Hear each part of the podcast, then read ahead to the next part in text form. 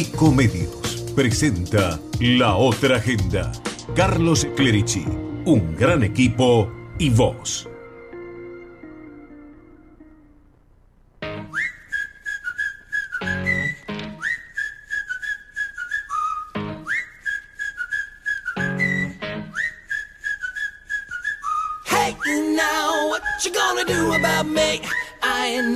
Was a fan of your ways, but I'm still here playing your games. So tag me in. Switchblade coming for your flesh and your bones. Inside, in between.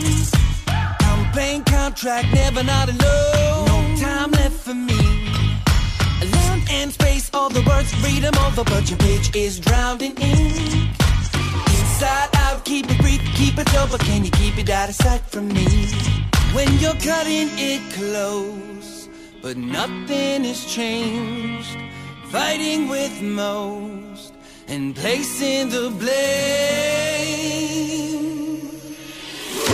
Hey, now, what you gonna do about me? I never was a fan of your ways, but I'm still here playing your game. So tag me in. Hey, now, what you gonna do about me? Hola, buen día, bienvenidos a la otra agenda, bienvenidos a Ecomedios a esta hora, en este domingo, domingo 15 de octubre del 2023. 15, y ya es el tercer domingo de octubre, claro, porque arrancamos en domingo 1 y como tercer domingo de octubre, Día de la Madre. Así que un besito a todas las mamás en su día. Estamos haciendo estas dos horas de radio para todos ustedes, para las mamás y para los demás. Aquí estamos en Ecomedios, AM1220, ecomedios.com en la web, también en las redes sociales, transmisión en vivo de YouTube, en Instagram en vivo. Nos pueden encontrar por donde quieran. Alejandra Zúcoli, feliz día, buen día. Muy buenos días, aquí estamos en este día que todos tenemos tenemos a alguien para recordar y para celebrar, ¿no? Nadie, no hay un solo ser en la tierra que no haya tenido una madre, no importa después la relación, es el vehículo diseñado para, para estar donde uno está. Así que bueno, gracias a, a- a las mamás que nos da- pasaron la vida, a la nuestra y a todas estas anteriores que nosotros no- a veces no sabemos, ¿no? Porque uno es casi un milagro. Estar vivo es más que un milagro. Así que Póngale nombre. La mía, Sí. la mía, la, favorita mía es Ana María. Ajá. Esa es mi mamá. Y la otra, y después viene María o Maruca, y después viene otra María y Catalina y todas estas mujeres. Bueno, a mí me tocó, por suerte, Ana María. A mí me tocó Muñe, ¿eh? o María Aide, pero Muñe era su apodo, así que bueno, la recuerdo, está por allá, por allá arriba. ¿Nos habrá tocado o la habremos elegido? ¿Viste eso que Ah, sí, dicen? sí, Dice que, que, se uno elige a ¿no? la madre. Sí. Bueno, Lucía Clerici, buen día, ¿cómo va? Buen día. ¿Cómo se llama la suya? Y, em, creo que está cerca. ¿A usted la eligió? Eh, y capaz, ¿no? Yo creo que sí. sé. Yo lo elegí, yo lo elegí. Yo La elijo hoy. Ah. Ah. Qué bien, Ah, qué lindo. Esperá que me- que me- Gol. Hola. Es muy buena, está muy bien esa Sumó chica. puntos, sumó puntos. Ay, qué linda. No, con el desayuno que me tocó hoy.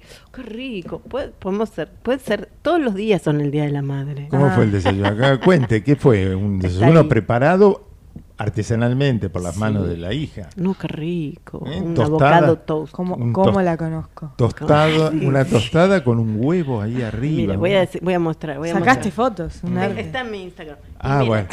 ¿Qué muestra? Ah, ¿qué muestra zapatilla? Sí, Miren lo que. Tenés que ¿Qué hacer como hace? un... ¿Eh? Mostrar. Ahí está. No se. Menos mal que está flexible, si no, no puede mostrar el regalo. Bueno, muy eh, bien. Coincide con mi pelo, que cada vez está más violeta. Bueno, un saludo a todas las mamás en su día. Eh, Gerardo Subirana, buen día. ¿Cómo va? ¿Bien? ¿Todo bien? Nos falta alguien, ¿no? Ah, claro. No, no nos falta, está, Ya está por del allá. otro lado del mundo. Nos ya hemos está por Australia, don Tomás Sánchez. Nos ¿eh? hemos expandido. Así que, y creo que nos ha mandado algo para compartir desde allá. Así que en un rato lo vamos a estar viendo. Estará Escu- la mamá de, Tommy viendo. ¿Mm? Probablemente, bueno, capaz que sí. Si, si le avisó, estará atenta al, al video a que nos mandó. A lo mejor también sigue a Lucía porque todos están siguiendo a Lucía. Con el teatro. Va a tener que ganar un Hoy- premio ¿hoy qué de tenemos Me hoy? quieren quedar más espacio. ¿no? Hoy que Ahora- tenemos. Hoy, hoy tenemos el Teatro Picadero. Vamos a estar hablando un poco del, del Picadero porque estuve en, en apuro, eh, medio un poco en apuros porque la última hora que vi fue a- ayer a la noche. Anoche tarde. ¿Qué fue? Incluso diría que llegó hasta hoy porque terminó a las 12, así que... Ah, ¿Qué fue? Los macocos. Los Maten a macocos. Hamlet. Ajá, Pero bueno, maten esa a la, Hamlet. La vamos a dejar para después. Vamos a día de-. Igual digamos que que- está los viernes a la tarde, Exacto. tipo 19 y algo, y después los dom- 19.30. 19.30 los viernes y los... eh, Domingos, los, los sábados, Los perdón. sábados, 10 y cuarto. 10 y cuarto de la noche, 22.15, Hacerle- en el Centro Cultural de la Cooperación, Corrientes Ahí. 1500, justo enfrente del Teatro San Martín. Sí. ¿no? Le tocó ir con la abuela. Sí, y fue, fue la abuela en, en invitación del, del Día de la Madre, ¿no? Empezaron los festejos. También. Qué festejo. Muy bien, muy bien. Bueno, madre bárbaro. Bueno, ¿qué más tenemos? Hoy tenemos familia también en el especial musical, ¿eh? porque cumple años Tito Jackson. Eh, La 70 familia. años cumple La Tito madre, Jackson, la madre. que es uno de los Jackson. Muy bien. Entonces, Para recordar a la madre que tuvo tantos hijos. Catherine, que tuvo tuvo hijos. nueve, nueve hijos. Nueve hijos que le cantaron bastante bien. Y por lo menos tenemos cinco dedicados a full, Nueve. después cuatro que también participaron del grupo familiar. Así que los Jackson hoy en el especial que tenemos para ustedes después de las 12 del mediodía.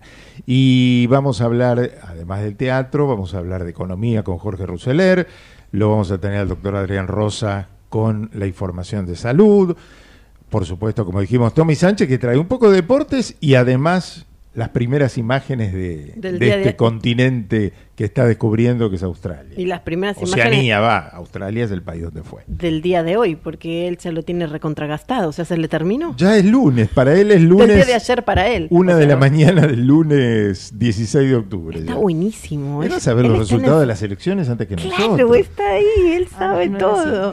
¿Eh? Es, es así. Funciona así, ¿no? Y claro, se mueve así el mundo. Bueno, también vamos a hablar. Mire, traje este libro. Puma, justo que. Ah, Usted me lo dio. Porque Sí. está dedicado para usted, con mucho cariño. El lado oscuro de los restaurantes. Restaurantes, el lado oscuro, Daniel Ibarra es chef. Pero, eh, pero no solamente sabe todo. sabe de todo y sabe del negocio. Y algo que es muy apetecible. Qué lindo tener un restaurante. Bueno, eh, lindo visto desde afuera. Desde adentro es un gran desafío, pero también tiene sus controversias. Y bueno, este libro está hablando de todo eso. Un libro valiente. Así.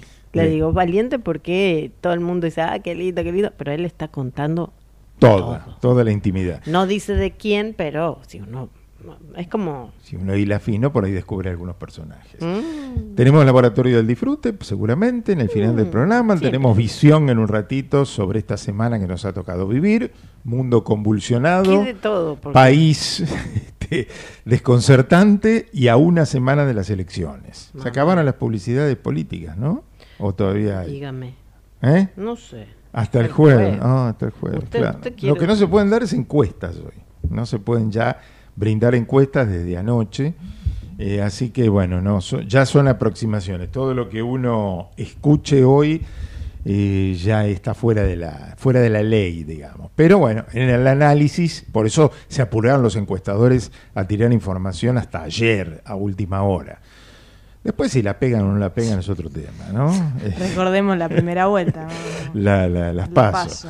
Bueno, este, sobre todo con el interior del país, que es tan desconcertante. Por ahí están un poco más cerca en Capital, en provincia de Buenos Aires, en el AMBA, pero con el interior se les complica un poco más. Bueno, todo esto y mucho más aquí en la otra agenda. Hasta la una del mediodía estamos juntos y nos presentamos de esta manera con nuestros auspiciantes. UART, Unión de Aseguradoras de Riesgo del Trabajo, www.uart.org.ar.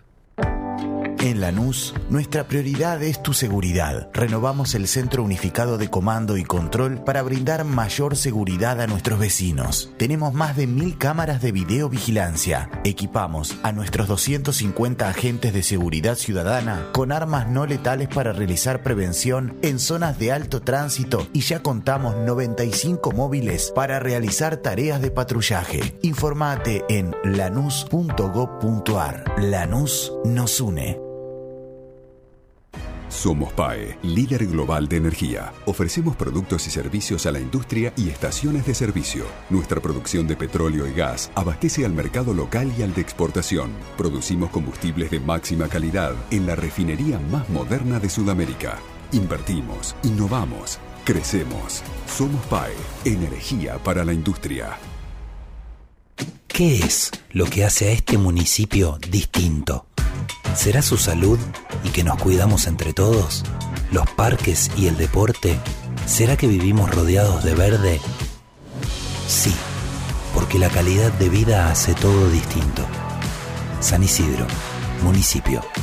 En OMINT cumplimos 55 años en los que siempre fuimos renovando nuestros servicios, porque para cuidar tu salud no podemos quedarnos en el tiempo. OMINT, experiencia para lo que sigue. Superintendencia de Servicios de Salud, órgano de control de las empresas de medicina prepaga www.sssalud.gov.ar 0800 222 Registro Nacional de Entidades de Medicina Prepaga número 1336. Auspicia la otra agenda KM, Cámara Argentina de Especialidades Medicinales.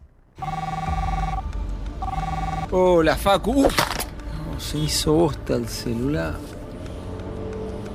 Ahora sí, con esta funda no, no me va a pasar nada.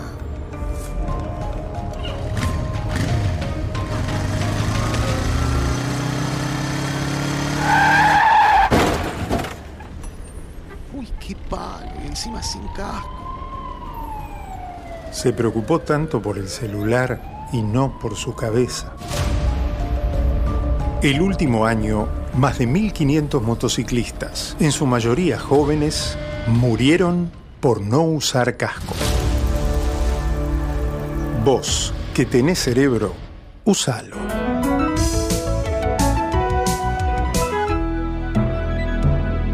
Luchemos por la vida. La otra agenda es una realización de Altax Producciones. Altax.ar.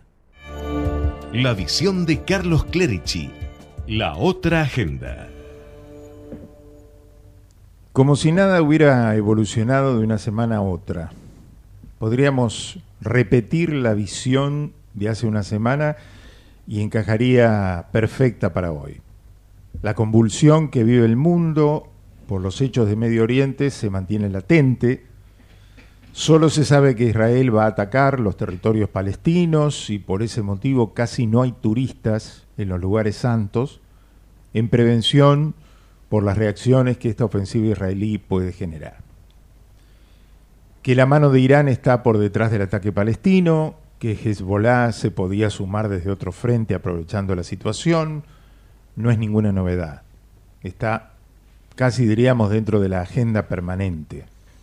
Por estas tierras estamos a una semana de las elecciones. Solo eso, que se acerca más la fecha, que ya no se pueden dar encuestas públicamente, pero no parece haber demasiados cambios. La economía sigue desastrosa. Conocimos el índice de inflación de septiembre que estuvo más arriba de lo previsto, 12,7. El dólar que escaló hasta la emblemática barrera de los mil pesos. La corrupción de los funcionarios de vida fácil dio algunos elementos más para investigar. Hubo intentos de contraataque con escuchas telefónicas que no se saben de qué época son, hay carpetazos por todos lados. Esas son las novedades mientras los encuestadores tratan de hacer su trabajo como pueden porque no tienen certeza de nada. No acertaron en las PASO cuando pintaban un panorama. ¿Por qué habrían de hacerlo ahora cuando adaptaron las encuestas al escenario conocido? Yo diría que un poco pasó eso. ¿Qué certezas hay de que el interior del país repita el voto de agosto, que fue bien diferente al del AMBA? Ninguna. Los encuestadores que medianamente se acercan con sus pronósticos a lo que sucede en el AMBA, bueno, insisten con esos resultados. Después dan un resultado diferente en el total país. O sea, en el AMBA están acertados, más o menos coincide con lo que pasó en Las Paso, pero eh, creen que en el interior se repetirá lo de agosto con mayor amplitud, pero bueno, no se sabe en definitiva cómo van a actuar los intendentes y caudillos provinciales en esta oportunidad respecto del candidato sorpresa, si le van a cuidar o no los votos esta vez. Si el efecto Rodríguez Larreta es positivo o no para Patricia Bullrich, si suma a los radicales dubitativos que se iban con masa o no, todo está por verse. Por eso decía, hubo novedades en la semana, sí, pero no mueven mucho el amperímetro. En cambio, en siete días volveremos a tener el cotejo con la realidad, lo que expresan los ciudadanos con el voto. Si a pesar de la penosa, penosa economía que transitamos, siguen apostando por los que nos llevaron a ese desastre o generan un cambio dentro de las estructuras o por fuera de ellas. Mientras observamos un mundo en llamas, palpitamos una elección decisiva entre nosotros con todos los ingredientes, amenazas anónimas, denuncias de última hora de los hechos pasados, promesas de hacer en el futuro lo que no se hace en el presente, reconciliaciones después de duras internas, promesas estridentes que se ajustan más a lo que se va a poder hacer o no realmente. En fin, son pocos días que quedan para saber cómo se resuelve esta historia. Veremos cómo solucionan la otra historia, las que nos tiene estancados por más de una década en el país.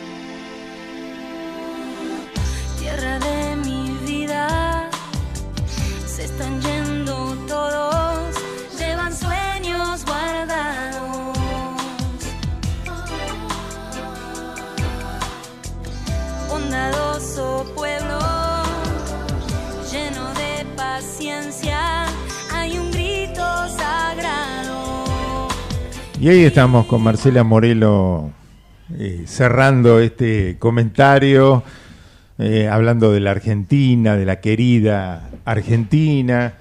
Bueno, veremos, veremos si todos la queremos de la misma manera, si todos queremos lo mismo, ¿no? Bueno, aquí estamos, las 11 y 20 de la mañana. A todo lo que dije que íbamos a tener, sumamos visita. ¿eh? ¿Eh? Ya está, miren quién ha venido a visitarnos. Nuestro querido Raúl Moreno, directamente desde San Juan a Buenos Aires. Hola Raúl. Hola Carlos, ¿qué tal? Buen día, feliz día de la madre para Alejandra y para todas las mamás que nos escuchan. Un gusto de tenerte y bueno, este, yo digo de San Juan, es una, es una manera de decir porque estás en Buenos Aires permanentemente estudiando, trabajando, acompañando hijos, ¿no? De todo un poco, sí, de todo un poco. frecuentemente por acá. Bueno, recién yo comentaba, a propósito, aprovecho este momento y tu, tu primera eh, visita de, estos tiempos, digo, por- porque de algún modo hablaba de los encuestadores, hablaba de, de que cerraron su trabajo con mucha incertidumbre, con pocas certezas, más allá de la sorpresa que da la sociedad. Pero claro, vos estás, vos venís de de, de zonas profundas de nuestro país, de interior de nuestro país, Del costadito, ahí. eh, sí, de la tierra del sol y del buen vino, este, y, y claro, es más difícil, ¿por qué es más difícil detectar la opinión de la gente? Porque yo no sé si porque los encuestadores están lejos, pero en el AMBA más o menos, más o menos, se equivocan, pero más o menos la pegaron, porque cuando uno habla del efecto Milley, en la ciudad de Buenos Aires no sacó tantos votos, sacó, un cómodo tercer lugar. En la provincia de Buenos Aires algo parecido, con lo cual estaban dentro de lo razonable. La gran sorpresa viene del interior y si uno repasa los últimos números, lo mismo. Siguen manteniéndose un poco los números del AMBA, pero después cuando uno ve la encuesta nacional, ahí ve que el hombre tiene su preferencia. Dicen que. Dicen que Diga eso. Esto puede cambiar. ¿Cómo lo ves vos desde, desde desde, allá? San, desde a, San a Juan. mí est- esta elección me tiene totalmente sorprendido. Primero porque, por ejemplo, en San Juan, después primera- de 20 años, claro. cambiamos de, De gobierno. de- de gobierno. Señor Orrego, se Eh, ¿no? Claro, Marcelo Rego, Ujú. de, de Juntos por el Cambio, después de que reemplaza a una 20 años de gobernación del justicialismo, ¿no? De primero con, con José Gioja. Gioja y después con su con su alumno eh, Sergio Uñac. Eh, a mí me tiene totalmente sorprendido. Y máxime como por ejemplo cuando en San Juan se, se han dividido las, la- las elecciones y la gente en, en una primera instancia votó al justicialismo para, para cargos de intendente, por ejemplo. Después en el- la segunda elección votó a Juntos por el Cambio para la gobernación. Y cuando fueron a las pasos votaron a Milei. O sea que se va a dar una cosa muy extraña. Y es que antes de todo, el- vos, por ejemplo, vos eras radical y votabas toda la lista radical. Hoy vas a tener un diputado, un este, intendente de un partido, un gobernador de otro y tal vez un presidente de otro partido. O sea que la, la gente yo creo que eh, esa vieja este, costumbre de, de seguir al, al- al partido político se está perdiendo y bueno, en buena hora que cada uno empiece ya a escuchar las, las, las propuestas individuales de los, de los candidatos y, y que tengamos un, una, un, Un abanico, poder, ¿no? claro, ¿Y un podría poder haber cambios? O sea, se votó de una manera en agosto. ¿Podría ahora venir un voto más conservador en un sentido? Pensando en cierto voto conservador del interior, digo. No, no, ¿No yo lo creo ves? que No no, no, no, no, yo creo que en el interior, por lo menos yo lo que percibo es que mi ley está está muy bien posicionado. Este la ver- no ¿Por me qué? preguntes por qué. ¿Por qué? No, no me preguntes por qué, o sea, es es algo muy extraño, como te decía al principio cuando empecé empecé a charlar. Este, pero está bien posicionado y la- tiene no solamente en, en- Es el más en- porteño de todos, o sea. Sí, sí, sí. O Y sea, fíjate que no tiene- decime, no, tiene- es lo más no tiene porteño. representantes en, la, en las provincias. O sea, en el- Estarán diciendo Por a lo eso le mejor fue me mal elige. en las elecciones de Claro. gobernador en todos lados. No, no, no, no, no Claro. tiene representantes. No hay una persona, incluso el- el- la, la persona que lo, que lo va a acompañar en la lista ahora para diputados nacionales. Eh, yo creo que no, no soñó nunca de convertirse Llegar. en diputado nacional y lo va a hacer porque ¿En- Milei en qué? tiene ¿En San en claro, San en Juan? Claro, ¿Quién- como quién? diputado representando a la provincia. a la de provincia por mi ley, pero, pero es una persona que no militó nunca en política, o sea, eh, o sea que se va a abrir un, un escenario bastante interesante a partir de estas elecciones, me parece a mí, ¿no? Es como Interesante viene para observar. para observar. Bueno, sí, al lado sí, de lo sí, que pasa sí, en el mundo, Sí, sí, bueno, como dice hoy, como queda- remata hoy eh, Borenstein en su columna de Clarín, ¿no? Este, bendito sea estar aquí en este país viendo lo que pasa por el mundo. Lástima que lo gobiernen como él. Así cierra, ¿no? Bueno, eh, quizás era la, no sé, el, digo, el pueblo ya no está tan dominado, agenda, ¿no? Y empieza a, a tomar decisiones, esto de que un intendente sea de un partido, que otro intendente, que el gobernador sea de otro y que el presidente sea de otro. Bueno, se tienen que sentar a organizar mm, como las minorías y las mayorías están juntas. Pregunta política también. A ver, con la- el anuncio de Patricia Bullrich de convocar a Horacio Rodríguez Larreta como futuro jefe de gabinete, pensando en todos los gobernadores de Juntos por el Cambio que ya están elegidos, que respondían en general más a Larreta que a Bullrich. Exacto. Caso Orrego, por ejemplo. Sí, sí, Orrego. Orrego claramente en San Juan. ¿Puede cambiar algo con esta propuesta de llevar a Larreta como jefe de gabinete? Yo no creo que cambie mucho, Carlos, en, en mi opinión. O sea, yo creo que las, los números que vimos para las PASO se tienden a mantenerse firmes ahí, ¿no? Eh, no creo que con esta decisión de sumar a la reta eh, sume muchos votos para, para, para Juntos por el Cambio en San Juan, por ejemplo, que es lo que yo conozco.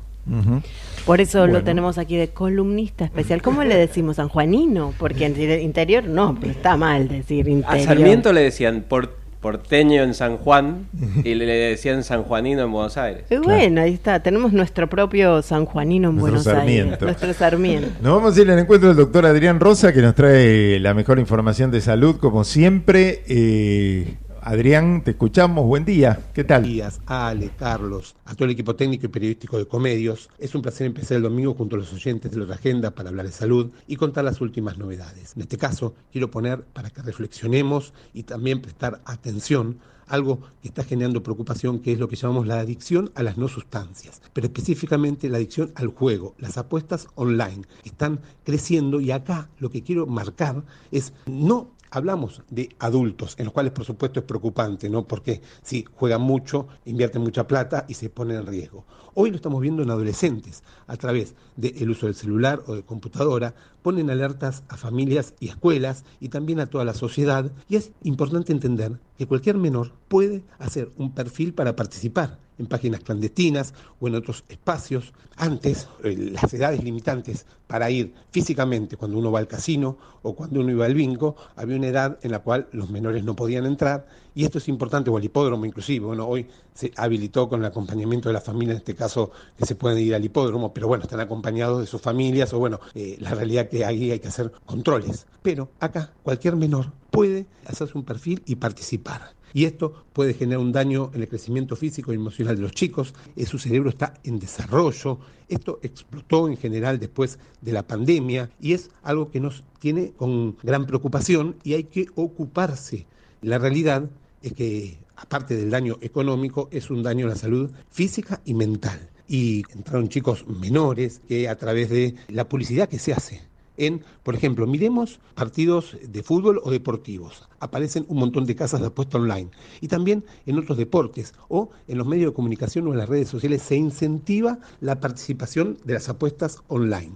Y esto es muy peligroso en menores en los cuales, por supuesto, están en desarrollo. Hay que considerar que la liberación de eh, neurotransmisores gratificantes, de alegría cuando ganan, también es la liberación de neurotransmisores negativos o que pueden poner en depresión, angustia, tristeza cuando pierden. Y los adolescentes que están en una etapa de desarrollo y crecimiento de las emociones, los puede poner en riesgo. Hay que decir que aumentaron las consultas en jugadores anónimos, es dañino para su crecimiento y que no podemos seguir con campañas en los medios de comunicación incentivando el juego online y que se ponga en riesgo la salud emocional y física de tantos menores. Por eso es fundamental actuar ya con campañas antes que esto genere un gran problema que ya lo está produciendo y que por supuesto tenemos que trabajar mucho como sociedad, lo que llamamos las ludopatías en adultos, ahora se ven en personas más jóvenes, es decir, la liberación, por ejemplo, de oxitocina en el cerebro como recompensa inmediata, esta compulsión que genera la abstinencia de dejar de jugar y también el peligro económico por lo que pueden estar jugando estos menores que es plata que ellos no tienen. Por eso, ante esta problemática, tenemos que concientizar, tenemos que educar, tenemos que hacer campañas. Las apuestas online están creciendo, el peligro del celular y las computadoras es incipiente en menores de edad. Jugar online o jugar compulsivamente es peligroso para todas las edades. No todo eh, puede estar habilitado en esta sociedad en la cual, por supuesto, vemos en los medios de comunicación y en las redes sociales publicidad de eh, incentivar el juego, incentivar el consumo de alcohol, incentivar actitudes que ponen en riesgo desarrollo de los menores. Y por eso acá lo quería decir. Bueno, quienes quieran me pueden seguir en mi Instagram de salud, que es arroba doctor.adrianrosa, y saber que hay un espacio que es Jugadores Anónimos, donde pueden consultar, que los van a guiar a quien esté pasando por esta problemática. Gracias. Gracias, doctor Adrián Rosa. Bueno, un gran tema, ¿no? Una, una comunicación que no, no se habla absolutamente no, y, porque hay mucho dinero en juego también de publicidad y demás, ¿no? Sí, y ahora, y ahora se ha pegado la pasión del deporte con el juego. nada. Como, en otros tiempos con la cerveza, por ejemplo. sí, sí, pero no la tenía nada que ver. Ya aumentamos el alcoholismo, ahora vamos a la ludopatía. Lindo país, lindo mundo. Cigarrillo con el automovilismo. cigarrillo, con el cigarrillo ya no se puede nombrar porque lo demás sí, ¿no? Eh, bueno, nada, cada uno, cada vez uno tiene la posibilidad de elegir su propia agenda. Y es importante, cada vez más la familia tiene fuerza, o la escuela también, ¿no? que tiene que cambiar un poquito su rol, en lugar de ser tan informador, eh, ser más formador, como tenedor. En la escuela por lo menos, bueno, también están con el celular, así que... Sí. Bueno, nos vamos a la primera pausa del programa, tenemos hasta la una del mediodía tiempo para compartir un montón de cosas que ya hemos anunciado y que van a ir apareciendo a lo largo de esta Un emisión de la otra gente. Un beso a las mamás del dolor. Sí, a ver, ah, bueno, antes Que- del saludo. A ver, Alu, gracias por, por el deseo y el saludo a todas las mamás. ¿Cómo? A las Madres del Dolor, Asociación Madres del Dolor, nos desea un hermoso Día de la Madre. Gracias, un besito a, a Silvia, eh, que, que nos mandó el saludo. Beryl también está a las mamás de vientre y a las mamás de vida, a las mamás de aulas y a las mamás de abrazos. Un besito a todas. Se necesitan muchas mamás de todo tipo. Y, Eh, Javier, Y eh, factor. doctor Javier Boca, Fernando de la Fuente, feliz día de la madre, esposa, dice, para todas las chicas. ¿eh? para todas las chicas. Que pasen un lindo día. Bueno, muchas Saludos gracias a, a, mi todos. hermana Ceci, que está ahí, a mi, a mi también. cuñada Andrea. Ujú. Bueno, un besito para todas las mamás en su día. Pausa y ya volvemos. Ecomedios.com AM1220. Estamos con vos. Estamos en vos. Espacio cedido por la Dirección Nacional Electoral. La inflación no para de castigarnos. Los responsables son los empresarios que suben los precios y los políticos que se lo permiten. Los fugadores de dólares y el ajuste del gobierno y el FMI. Podemos pararles la mano. Miriam Bregman, presidenta, Nicolás del Caño Vice, Frente de Izquierda, lista 136. Espacio cedido por la Dirección Nacional Electoral. Tu voto vale y vale mucho para que hagamos de la Argentina un país normal, cuidando el interior productivo y con una mirada federal en serio. Acompáñame con tu voto en octubre. Juan Schiaretti, presidente. Florencio Randazzo, vicepresidente. El voto que vale para ser un país normal. Hacemos por nuestro país. Lista 133. Espacio cedido por la Dirección Nacional Electoral. Nos faltan solo el 3% de los votos para terminar con el populismo kirchnerista en la provincia. Te necesitamos. ¿Es ahora o nunca? Diego Raúl García Arena, candidato a diputado provincial por la quinta sección electoral de la provincia de Buenos Aires. Juntos por el cambio, lista 132. Espacio cedido por la Dirección Nacional Electoral. Hoy tenemos la oportunidad de poner un punto y aparte, de empezar a reconstruir una Argentina distinta, libre, próspera, sin inflación, pujante y segura. Carolina Píparo, gobernadora de la provincia de Buenos Aires. Javier Milei, presidente de la Nación. Lista 135. Podés vernos en vivo en ecomedios.com. Contenidos audiovisuales. Conectate con nosotros. Contestador 5 254 2353. Antes del almuerzo del domingo, consulta la otra agenda.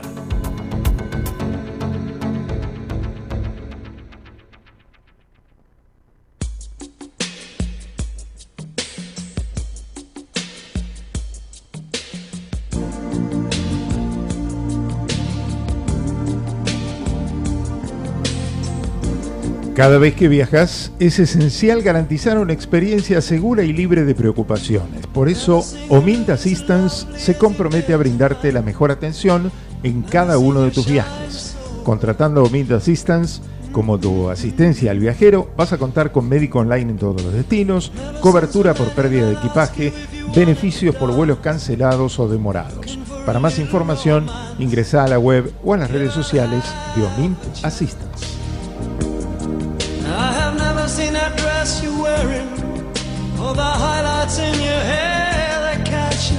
El Hospital del Bicentenario Esteban Echeverría, provincia de Buenos Aires, cuenta con nuevo equipamiento entregado por el Banco Galicia mediante su programa federal de mejora en hospitales y centros de salud. En esta oportunidad se trató de un ecógrafo, tres transductores, una mesa EDAN y una impresora para diagnóstico médico.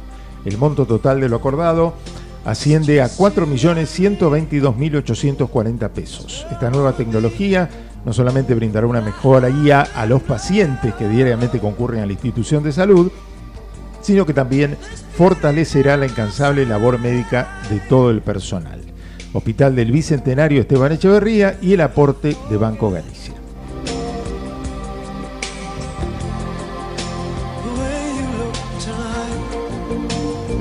Fin de semana largo en el municipio de Escobar. Hoy domingo durante todo el día se podrá disfrutar de las múltiples actividades que ofrece el Mercado del Paraná con shows en vivo para toda la familia. Por la noche a las 21, mañana es feriado, así que hay actividad hasta tarde.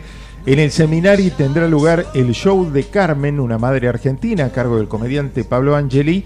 Por último, mañana lunes el Cine Italia proyectará las películas Hércules y La Cenicienta a las 15 y 19 con entrada libre y gratuita.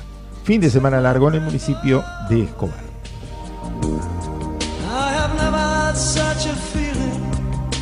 Y el municipio de Lanús realiza una nueva edición de la Noche de los Libros, en la que los vecinos podrán disfrutar charlas sobre literatura y distintas propuestas infantiles. Las actividades serán con entrada libre y gratuita, hoy desde las 17 en el espacio cultural Macu, situado en la avenida 25 de Mayo 131 de Lanús Oeste.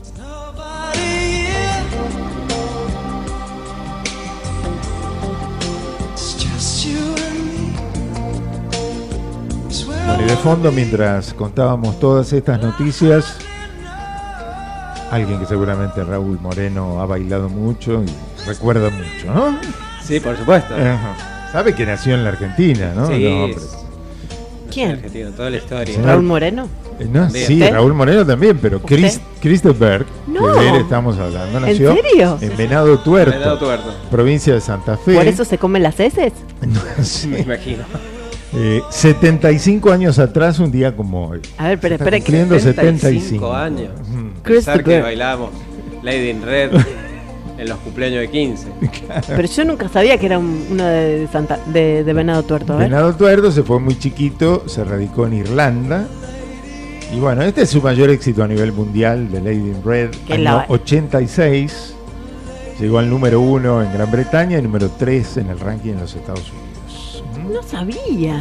Christopher. Todos los días se aprende algo. Bueno, y poneme, a ver, el número uno, el tema número uno. A ver, ¿por qué lo vamos a poner hoy especialmente? eh? Escuche, escuche, usted tiene algo que ver con este tema, ¿no? No, no lo, no lo conoce, porque no lo escuchó, pero lo tiene que escuchar todos los días. Mira.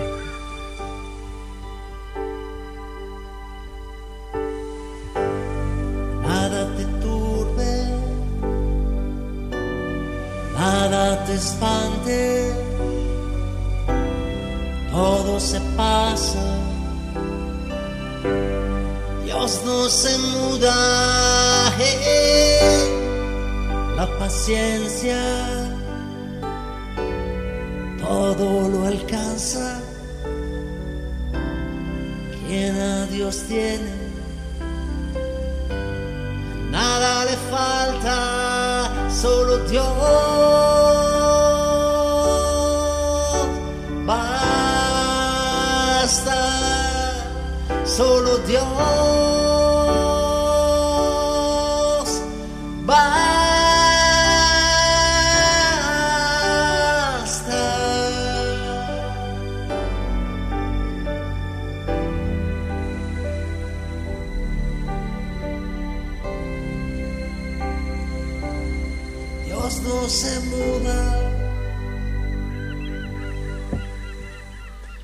Esto tiene que ver el señor Marco Nodari, eh, que hizo esta gran versión.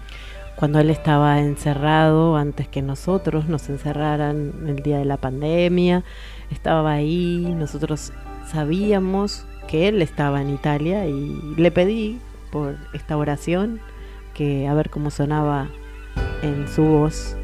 Y así fue que, que empezamos a abrir este camino de conexión, que terminó siendo que salió el 21 de marzo, eh, justo el mismo día que nos encerraban a todos.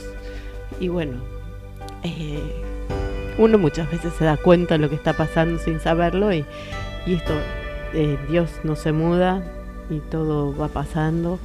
Y quiero sumarme a este Bueno, mensaje, ¿no? Explico, explico por qué, ¿no? El- hoy es el día de Santa Teresa de Ávila o Santa Teresa de Jesús, que es la autora de esta, de esta letra, ¿no? Esta coproducción de, este 500 poema. años, ¿no? Esta coproducción en donde esas palabras son tan perfectas como para hoy. Y en este mensaje, en este día, para, para recordar, ¿no? A Santa Teresa que con su sabiduría nos acompaña tanto. Y Pablo Novak me manda y me replica una, un mensaje que me parece que tiene que ver con esto, ¿no? Acompañar a... Un mensaje a todos los amigos de habla hispana, los turistas y peregrinos que han pasado por aquí. Gracias por sus mensajes y preocupación. Aquí hay un poco de información para entender lo que está pasando. Es alguien desde Israel que Desde está Israel. mandando. Quiero empezar agradeciendo a todos los turistas peregrinos que han demostrado su preocupación y cariño. He recibido muchos mensajes de parte de ustedes, es muy apreciado. Y desde aquí otra vez gracias y un abrazo grande. Si en tiempos normales hay un montón de propaganda y la primera víctima es la verdad, entonces en tiempos de guerra es mil veces peor. Para muchos de los cientos de turistas que he visto durante mis meses de trabajo, el tema del conflicto israelí-palestino es un famoso tema que lo conocen de forma muy superficial, sin comprender bien la geopolítica y hechos históricos, y si eso viene acompañado con un montón de propaganda que en parte miente y en otra oculta y tergiversa, la verdad se convierte en muy difícil de revelar. Los, los turistas y peregrinos son los que están trayendo la información, bueno, según esta Hoy llegó el primer contingente de argentinos, doscientos y pico de argentinos que fueron repatriados ¿eh? en un avión militar que llegó a Buenos Aires, eh, bueno, con mucha alegría de, de, haber podido volver. Tal vez, curioso, ¿no? Con la misma alegría con que muchos parten buscando nuevos horizontes, en esta oportunidad la misma alegría es volver a una tierra más segura. Y yo, yo tengo todos los meses todos, todos, todos los marzos recibo a, a mis alumnos de, de, de Menorá que, que están ¿no? en, en, esa tierra estudiando su, su Torah y de hecho el año pas este año nosotros vimos las cámaras en vivo de, del Muro de los Lamentos y ahí tuvimos nuestro primer presente con una de nuestras alumnas que estaba ahí terminando de estudiar. Así que, bueno, es, un mundo que va cambiando, y, pero eh, Dios no se muda. ¿no? Y, nosotros no es que no estemos eh, en conexión con ese tema, porque estamos en conexión con ese tema, nosotros en la otra agenda decidimos acompañarlos con esta alegría de, de, de poder estar vivos, ¿no? Y todo se pasa, todo se pasa. Y así, la sabia Santa Teresa querida, hoy viene perfecto. Hoy en su día, en este Hermosa. 15 de octubre. Bueno, vamos al encuentro de Jorge Ruseler, el querido tío que ya andaba ah, en línea con un... Pará, pará, que subió algo. Tiene algo que se le subió. sí, tiene un gorro verde y parece que el dedo sube. ¿Sube el dedo? No sé, vamos a ver. Hola Jorge, buen día. ¿Cómo va? ¿Qué tenemos a, al dólar atrás, no? No, no, algo que sube. Sí, bueno, eh, es lo que todo el mundo quiere evitar, pero todo el mundo quiere tener al mismo tiempo. O sea, no sé, eh, verde es verde, la flecha va para arriba, hay bastantes preocupados. Pero primero, bueno, quería desearle un muy feliz día a todas las madres, a Alejandra, a Gracias. Ana, tu mami, a todas las... Eh, mamis de la familia Zuccoli Clerici, el clan, digamos. Vamos más por los Zuccoli que por los Clerici, porque últimamente tiene mucha tendencia Clerici. Clerici, no imagínate. Sí, más. Sí. Sí, la, mamita Clerici. La mamita Sofi, ¿eh? Bajémosle, bajémosle un poquito a la tendencia a los Clerici, pero bueno. A este, Sandra. A las madres un besito a Sandra, ¿eh? Besito a Sandra. Mm. Dale, gracias, igualmente. Este, bueno, como ven, esto muy demandado, tal fue así que directamente eh, el gobierno, eh, ya no se habla de Banco Central ni de Comisión Nacional de Valores, se habla del gobierno, porque trabaja una mesa interactivamente las 24 horas por los 7 días pensando en la cotización de esto que vemos acá, que simplemente es un dólar este, para quien en la Argentina no ha visto un dólar, un dólar. Eh, materia de eh, reflexión, análisis, cálculo, dolor de cabeza, insomnio, placer, frustración, todo junto, a la vez. Este grado de delirio, grado de locura que se vivió la última semana. Eh, yo creo que en un juego político, perverso, preparado por eh, dos fuerzas políticas, pero bueno, el escenario está dado, eh, se hicieron muy mal las cosas en política económica durante los últimos años, eh, muy mal, eh, tal es así que tenemos el, el, control de cambio que tenemos, el cepo que tenemos, el problema monetario y fiscal que tenemos, y del otro lado tenemos candidatos incendiarios que tienen todo el escenario como para este, encender la mecha, ¿no? Entonces, realmente el gobierno ha intentado, no sé, veremos esta semana si lo logra, eh, declarar prácticamente un filiado cambiario virtual hasta el día eh, lunes 23. ¿Cómo sería eso? A ver, Eh, mañana es feriado, feriado, bueno, por el día... la- Mañana es feriado feriado. Respeto a la diversidad a la- cultural. a, a todas las empresas eh, se les ha informado que tienen que eh, informar con cinco días de anticipación eh, el hacer operaciones en el mercado de dólar MEP o de contado con liquidación en la bolsa, con lo cual eh, cinco días con un máximo de 100 millones de pesos, estamos hablando de 100 mil dólares para una empresa no es nada. Este, para uno es mucho, pero para una empresa no es nada. Eh, entonces, evidentemente, y hablamos de cinco días que empezaron a regir el jueves pasado, o sea, empezar a contar cinco días hábiles y, y estamos llegando a, a más o menos al viernes sábado de la semana que viene. Entonces, este, evidentemente acá, más allá, más allá de la suba de tasa de interés, que igual este, nadie se va a quedar en el dólar por una tasa de interés, eh, pero aumenta, la llevaron al 133%, que es un 11 efectivo anual, eh, que es un 11 efectivo mensual, eh, cuando tenés una inflación que superó el 12,7, casi el 13%, que en alimentos estuvo arriba del 14, que en, en indumentaria estuvo arriba del 15, o sea, nos ponemos a ver y ya la inflación, como habíamos hablado, Carlos, la inflación del mes pasado y la inflación de este mes superó ampliamente la devaluación pospaso, ¿no? Una devaluación este, que le echan la culpa al fondo, que puede ser que el fondo la tenga, el fondo nunca entiende el sistema monetario argentino, cree que es un sistema donde se devalúa y actúa normalmente, no entiende esta dinámica de país eh, bimonetario, de país dolarizado, de país donde los pesos los tenemos para pagar impuestos, para, para este, ir al almacén y demás, esas cosas, y pagar eh, y, y el ahorro está en dólares. O sea, ya tendría que aprender que con más de 400 mil millones de dólares fuera el sistema financiero argentino, el argentino no ahorra en pesos. No me parece que cae de maduro, pero, en fin. De ahí a una dolarización este, como la que nos quiere llevar mi ley, me parece que, bueno, es un sinsentido total.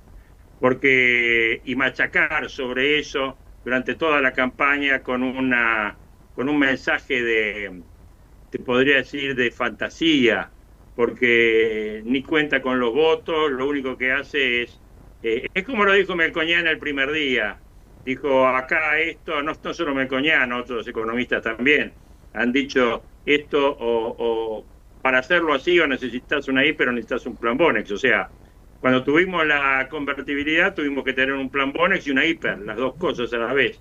Y, y todos aquellos que dicen que mi ley busca una hiper de, de, de 45 o 60 días y a partir de ahí establecer una, una estabilidad, este, es un delirio total, porque una hiper en la Argentina, eh, sabés cómo entras y no sabés cómo salís. Eh, yo recuerdo simplemente... Uno, Menem, uno- claro, te tiene que recordar la época de Menem, porque por ahí se le escapó el conocimiento a muchos que hoy, o, o que no tuvieron idea de esa época, o se olvidaron, algunos que la vivieron pero se olvidaron. Quedó pero a Menem le costó casi dos años, ¿no? Establecer el plan de convertibilidad. O sea, en el medio pasaron muchas cosas dramáticas. ¿no? Mira, Menem llegó, eh, me acuerdo yo, un 8 de julio del 89, Claro. eh, asumiendo, asumiendo después de un paseo en Olivos con Alfonsín, cuando todo el país estaba este, fuera de sí, digamos, ¿no? Con saqueos, con unos problemas políticos terribles. Eh, porque él tenía que asumir el 10 de diciembre Claro. en unas elecciones que se habían adelantado el 25 de mayo.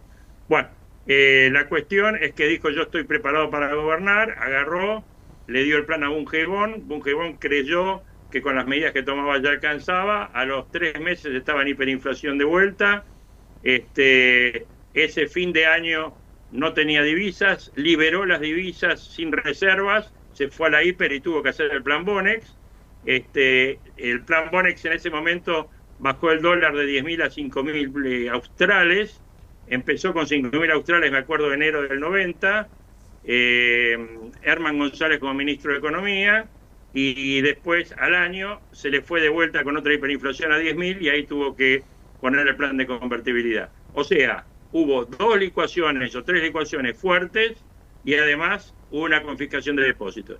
O sea, sabés cómo entras, no sabés cómo salir, los daños patrimoniales son terribles y el aumento de la pobreza no tiene no tiene este, un cálculo de número, no podemos decir Hoy la pobreza que es 40, 45, 50 se va a ir a 60, 65. O sea, yo realmente leo y escucho tanta estupidez, te digo, Carlos, estos días, que realmente a veces me da vergüenza ajena. Bueno, y además, además con el tema de la pobreza no es menor, y hay que remarcarlo, si bien todo aumento de la pobreza es dramático en cualquier número, pero si uno habla del 8 al 15 o al 20, vos decís, bueno, por ahí es manejable. Ahora estamos en un 40 si la pobreza se va a un 55 o un 60, estamos hablando de más de la mitad de la población y ya entramos en un terreno muy peligroso en, todo lo, en todos los rubros, ¿no? No solamente en la, en, la situación de la gente, los problemas de inseguridad, es decir, sería dramático, ¿no? Dramático. El tema está básicamente en que eh, para, para, para abrir un poco de, mirada para adelante, bueno, todo se centra en qué pasa políticamente. Porque hasta que no definamos políticamente qué es lo que vamos a tener, eh, es difícil. ¿Qué es lo que yo te quiero decir? Una dolarización, así como mi ley plantea, vende, es inviable. ¿Ok? O sea, salvo que venga acá alguien con 40 mil millones de dólares, que no lo veo, no lo veo ni acá ni en los Reyes Magos, no lo veo. Este, es una cuestión totalmente fuera de sí. Llevar el país a un dólar de 1.500 o 2.000 pesos y, eh, sería peor que el 2001, peor que el 2001. O sea, todos los que se acuerdan de la especificación asimétrica, bueno, está planteando algo parecido, pero al revés. En este momento pasamos de dólares a pesos, ahora queremos pasar de pesos a dólares que no van a existir, ¿me entendés? Entonces, sería una exacción de patrimonios de un lado para el otro totalmente arbitraria. Por eso eso para mí es una locura. No hay número que avale eso, no hay no hay para mí vamos a tener que seguir cualquier gobierno que venga va a cualquiera de las tres alternativas va a mantener el control de cambios, va a devaluar sí porque está el tipo de cambio con una brecha cercana al 200%, que es una brecha este, que no tolera ni la política ni la actividad económica, está todo parado. Eh, y yo creo que lo que vamos a tener sí es una, un, derrotero, digamos, de meses de inflación alta, donde se van a ir eh, actualizando un montón de precios relativos que están relacionados con el tipo de cambio. Ahora, eh, depende de lo que la gente vote. O sea, ¿Qué te quiero decir con esto? Si nosotros el domingo que viene tenemos un ganador en primera vuelta, eh, ese ganador tiene que acelerar los planes de mm, transición con el gobierno que está. Si hay un balotaje que se puede dar con cualquiera de las tres fuerzas, porque yo, de lo que he visto de encuestas, se puede dar con cualquiera de las tres fuerzas cuando hay eh, tres o cuatro millones de personas que normalmente votan, que en la elección pasada no votaron, más el, millón y medio de personas que votaron otras fuerzas y que ahora no participan, bueno, me parece que es un número enorme para dar vuelta a cualquier resultado. Eh, hay, hay candidatos, pero se va a ir un balotaje. Bueno, ese balotaje, sí la actitud es, digamos, ahí depende de quiénes van al balotaje. Yo creo que si el balotaje participa Milei y Massa, vamos a tener tres semanas muy complicadas, muy complicadas. Aunque uno juega para el otro, ¿eh?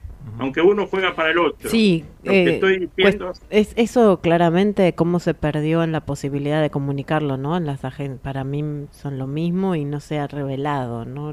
Qué, qué tristeza las campañas tan horribles. Así le digo. Las campañas sin como... Porque estamos con un ministro que nos está llevando y está como posible ganador, ¿no? Qué poca posibilidad de ver una... O sea, no, hay que como ver qué pasó en la comunicación. Están leyendo libros antiguos. Por favor, empiecen a leer la nueva comunicación. ¿Qué es lo que nos está pasando? No sabemos porque claramente no están leyendo los nuevos algoritmos. Y además, claro, básicamente acá lo más importante, Ale, lo que vos mencionás, de que hay un porcentaje de votantes muy alto, muy alto, que solo se instruye por las redes sociales. Claro. De, de gente que tiene de cuarenta y pico de años para abajo y representan más del 50% del electorado. Ahora, la gente que no fue a votar, en su gran mayoría, es gente mayor de 50 años que por enojo, fastidio, lo que quieras, ha dejado de votar. Entonces, yo creo que esa gente en, en, ese voto es a donde las fuerzas se están dirigiendo. Eh, sabemos que Massa tiene un techo, pero sabemos que Milei también me parece que tiene un techo en términos de en términos de eh, de, búsqueda de nuevos votos. ¿Por qué digo yo esto? Porque y porque después era paso ya todo el mundo lo daba presidente en primera vuelta y después ya no tanto, ¿viste? O sea, eso es un poco lo que lo que mostraban.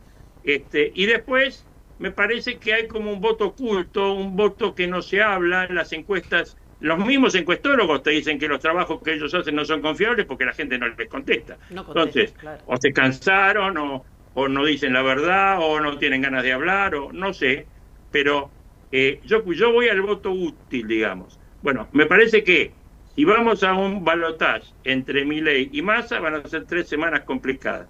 Si vamos a un balotaje entre Milei y Patricia Bullrich, yo creo que no va a ser tan complicado. ¿Por qué? Porque primero de todo el mercado sabe que va a haber un cambio. ¿Ok? Que no te lo garantiza mi ley masa. Mi ley masa no te garantiza un cambio, te garantiza un totalitarismo de un lado o del otro. Ahora, mi ley Burrich te, te, puede, te puede significar un cambio. Segundo de eso, tenemos que tener en cuenta que eh, hay, un, hay un camino cierto de que si Massa pierde, hay que ver si Massa sigue siendo ministro de Economía. Yo tengo mis grandes dudas de eso.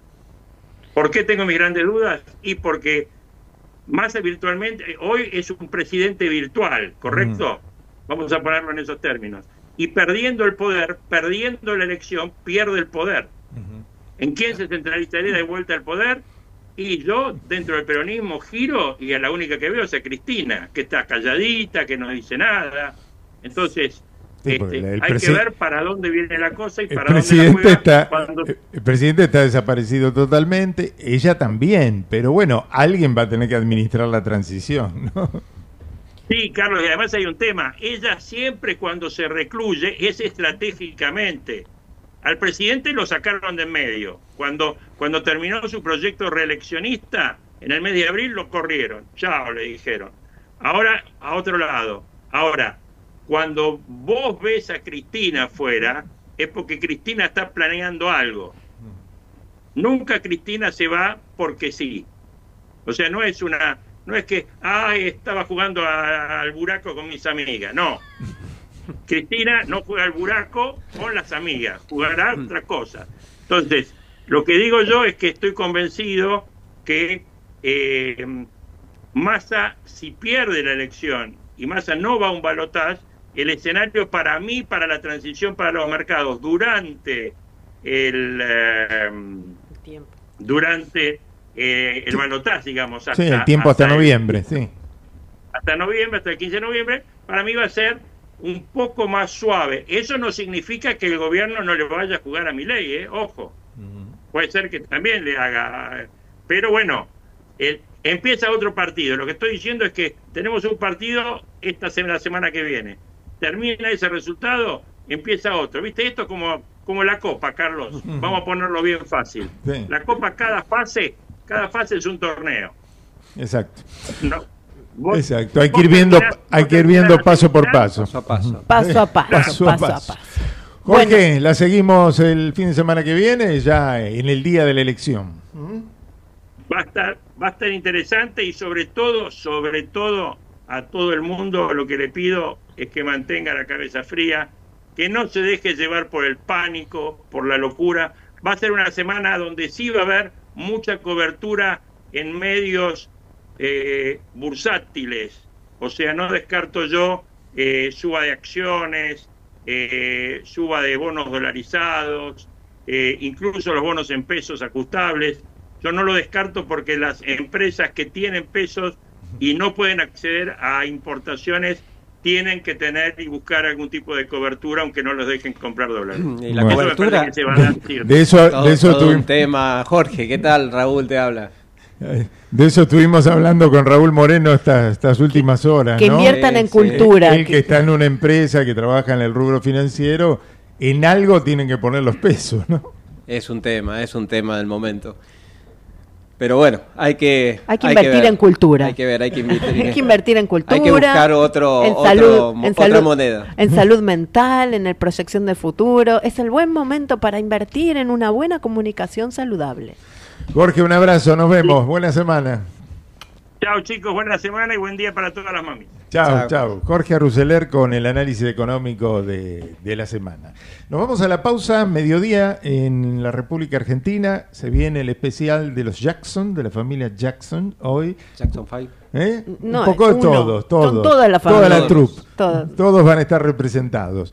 Y, Y Tommy. tenemos a Tommy que con, con sus eh, videos desde, desde Sydney, desde Australia. Y a Lucía Lucía con el teatro, más de Raúl Moreno. No, la- Restaurantes. Restaurante. El lado oscuro. Tenemos este laboratorio, un montón de cosas más todavía. Vamos, rapidito, chau. UART, Unión de Aseguradoras de Riesgo del Trabajo, www.uart.org.ar. En Lanús, nuestra prioridad es tu seguridad. Renovamos el Centro Unificado de Comando y Control para brindar mayor seguridad a nuestros vecinos. Tenemos más de mil cámaras de videovigilancia. Equipamos a nuestros 250 agentes de seguridad ciudadana con armas no letales para realizar prevención en zonas de alto tránsito y ya contamos 95 móviles para realizar tareas de patrullaje. Informate en lanús.gov.ar. Lanús nos une. En Lanús, más de 35.000 vecinos se inscribieron al portal de empleo municipal. Contamos con más de 270 empresas en la comunidad laboral. Hay 1.200 ofertas laborales publicadas y cubrimos más de 3.000 puestos de trabajo en los últimos dos años. Informate en lanús.gov.ar barra portal de empleo. Lanús nos une. Somos PAE, líder global de energía. Ofrecemos productos y servicios a la industria y estaciones de servicio. Nuestra producción de petróleo y gas abastece al mercado local y al de exportación. Producimos combustibles de máxima calidad en la refinería más moderna de Sudamérica. Invertimos, innovamos, crecemos. Somos PAE, energía para la industria. ¿Qué es lo que hace a este municipio distinto? ¿Será su salud y que nos cuidamos entre todos? ¿Los parques y el deporte? ¿Será que vivimos rodeados de verde? Sí, porque la calidad de vida hace todo distinto. San Isidro, municipio. En OMIN cumplimos 55 años, en los que siempre fuimos renovando nuestros servicios, porque para cuidar tu salud no podemos quedarnos en el tiempo. OMIN, experiencia para lo que sigue. Superintendencia de Servicios de Salud, órgano de control de las empresas de medicina prepaga, www.sssalud.gov.ar, 0800 222 Registro Nacional de Entidades de Medicina Prepaga, número 1336. Auspicia la otra agenda KM, Cámara Argentina de Especialidades Medicinales. Hola, Facu. Uf. No, se hizo bosta el celular.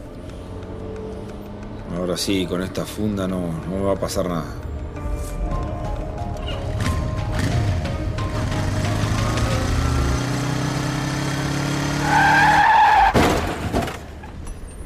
Uy, qué palo, y encima sin casco. Se preocupó tanto por el celular y no por su cabeza. El último año, más de 1.500 motociclistas, en su mayoría jóvenes, murieron por no usar casco. Vos, que tenés cerebro, úsalo.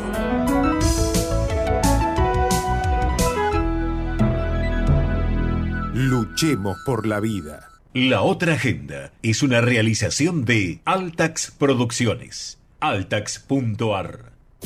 Desde Buenos Aires, transmite LRI 224, AM 1220, Ecomedios. Espacio cedido por la Dirección Nacional Electoral. El viaje egresado es también eso, es reconocerles el esfuerzo que hicieron para terminar la secundaria. Que yo nunca conocí la playa, es todo muy lindo. Unión por la Patria, Gustavo Pulti, Marcela Basualdo, Juan Pablo de Jesús, candidatos a diputados provinciales, provincia de Buenos Aires, quinta sección electoral, lista 134. Espacio cedido por la Dirección Nacional Electoral. Las verdaderas leonas somos nosotras, las que luchamos todos los días y enfrentamos las peores consecuencias del machismo y la precariedad de la vida. Contra el ajuste del gobierno y el avance de la derecha, ni cómplices ni sometidas. Miriam Bregman, presidenta, Nicolás del Caño Vice, Frente de Izquierda, lista 136. Espacio cedido por la Dirección Nacional Electoral. Tu voto vale, y vale mucho, para que hagamos de la Argentina un país normal, cuidando el interior productivo y con una mirada federal en serio, acompáñame con tu voto en octubre. Juan Schiaretti, presidente. Florencio Randazzo, vicepresidente. El voto que vale para ser un país normal. Hacemos por nuestro país. Lista 133. Espacio cedido por la Dirección Nacional Electoral. Tenemos que terminar para siempre con este caos que generó el kirchnerismo. ¿Cómo? Ordenando la provincia. Con Patricia Bullrich y nuestro equipo, los chicos en las aulas todos los días. Los chorros con miedo, no vos. ¿Es ahora o nunca? Jorge Schiavone, candidato a senador provincial por la tercera sección electoral de la provincia de Buenos Aires. Juntos por el cambio, lista 132. Podés vernos en vivo en ecomedios.com. Ecomedios.com. Contenidos audiovisuales. Conectate con nosotros. Contestador 5 254 2353. Es domingo. Vos descansás. Nosotros te hacemos buena compañía. La otra agenda.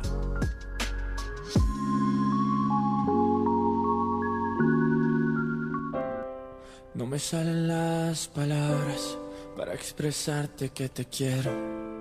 No sé cómo explicarte que me haces sentir como si fuera el verano y el invierno no existiera, como si se para todo.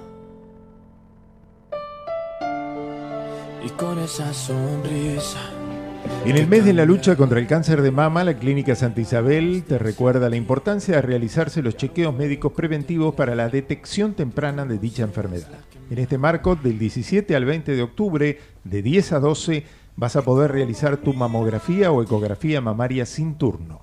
Solo deberás presentar la orden médica y chequear que la prestación esté incluida en tu cobertura. Para más información, ingresa a las redes sociales de la Clínica Santa Isabel. el destino no nos quiere ver pasar. Fin de semana con feriados y la Municipalidad de San Isidro informa que no atenderá al público, pero funcionarán guardias en todos los servicios imprescindibles para la comunidad. Los servicios de recolección de residuos y el programa Eco Residuos funcionarán de manera normal, atenderán las guardias hospitalarias y con el objetivo de fomentar el deporte al aire libre y promover el uso de los espacios públicos, mañana lunes se cerrará de 8 a 14 el tránsito en la avenida de la Unidad Nacional entre Santa Fe y Fleming para que los vecinos puedan realizar actividades deportivas y recreativas. El domingo funcionará de manera normal en el mismo horario con las actividades gratuitas de Si Baila y Yoga. Y con esa sonrisa que nunca se. El municipio de Esteban Echeverría otorgó cuatro nuevos móviles a Gendarmería Nacional para optimizar las tareas de patrullaje y prevención del delito en el distrito. Las unidades están equipadas con blindajes, balizas, sistemas de comunicación de última tecnología y rastreo vehicular automático. Actualmente la flota de seguridad en el municipio está compuesta por 95 móviles y 15 motos de la policía bonaerense.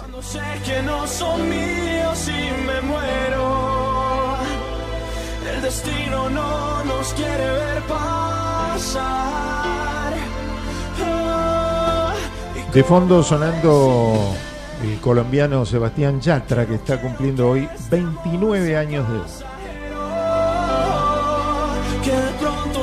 Por fin un joven, dirán ustedes, ¿no? Porque siempre en general los que aparecen andan en los 60, 50 y pico, 70 y pico.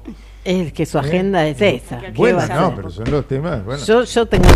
Ay, ay, no, no, no toque, no toque, no, no toque, Lucía, Belén, Lucía, Lucía, no toque joven. Lucía que hace ruido el micrófono. Eh, Bueno, ahora sí. Eh, No, no, ay, iba así.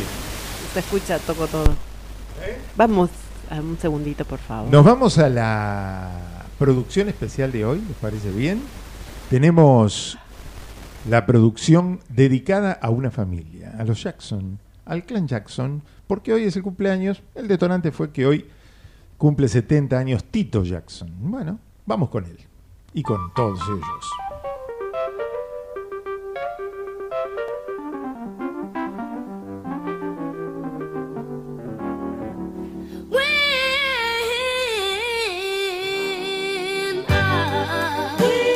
Hay familias de médicos, hay familias de abogados, hay familias de actores y por supuesto también hay familias de músicos. En los Estados Unidos nos encontramos con uno de esos clanes familiares donde muchos hermanos se dedicaron a la música a partir de la gestión del padre de esa familia que habiendo tenido poco éxito como intérprete, vio la beta de futuro en sus numerosos hijos y se convirtió en el manager de ellos. Hablo de la familia Jackson, a quien le dedicamos esta producción de Altax para la otra agenda.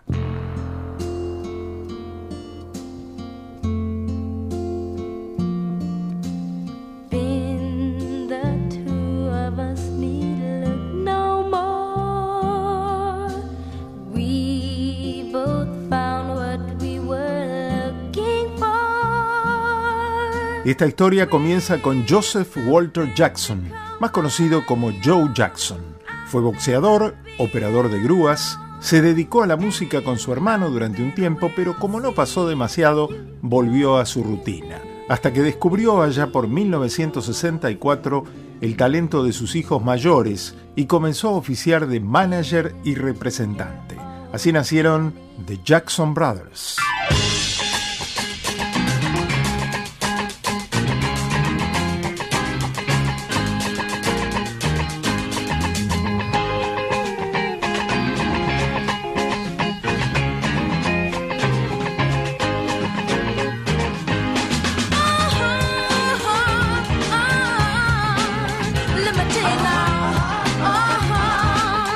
En su formación original, en este tema de 1968, aparecían Joe, Tito y Jermaine, los hermanos mayores. Más tarde se sumarían los pequeños Michael y Marlon y ya serían los Jackson Five.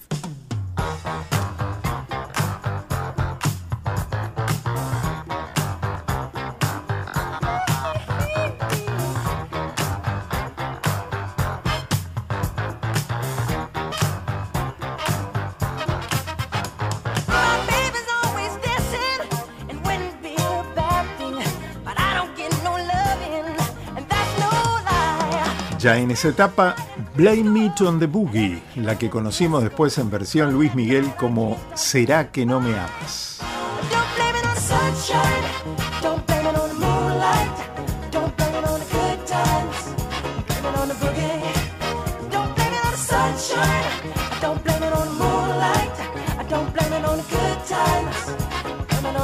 Pasaron los años y se ve que Joe no era muy amable con sus representados porque todos lo fueron abandonando y comenzaron sus carreras solistas. Entonces Joe se dedicó a sus hijas mujeres, Latoya, Janet y Revy, aunque ellas también prescindieron de sus servicios de manager. Algunos hermanos tuvieron una carrera solista más o menos importante, por ejemplo, Tito.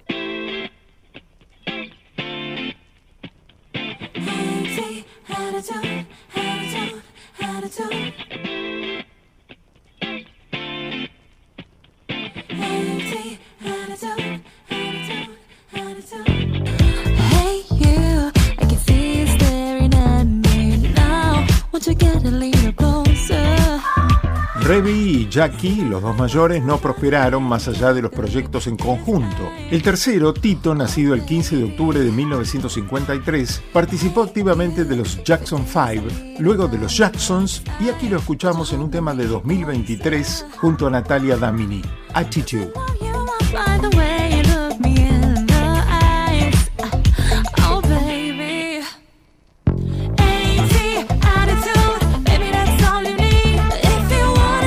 Cuarto vástago es Jermaine.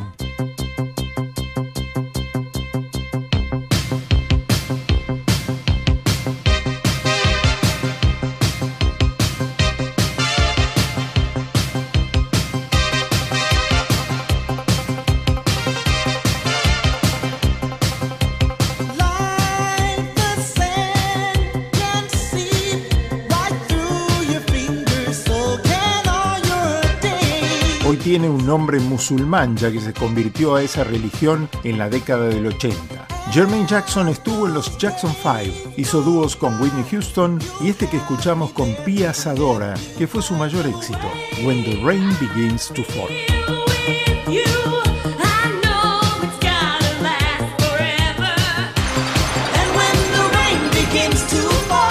La quinta es La Toya.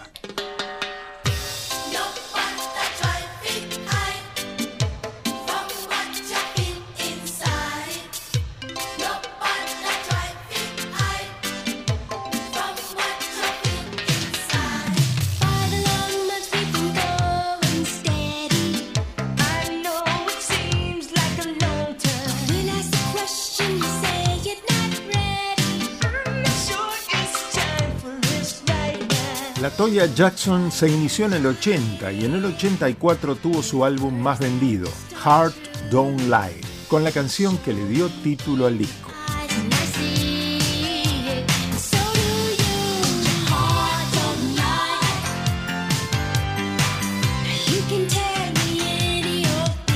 El sexto hijo es Marlon, que participó un tiempo de los Jackson 5, y el séptimo es el más exitoso de todos.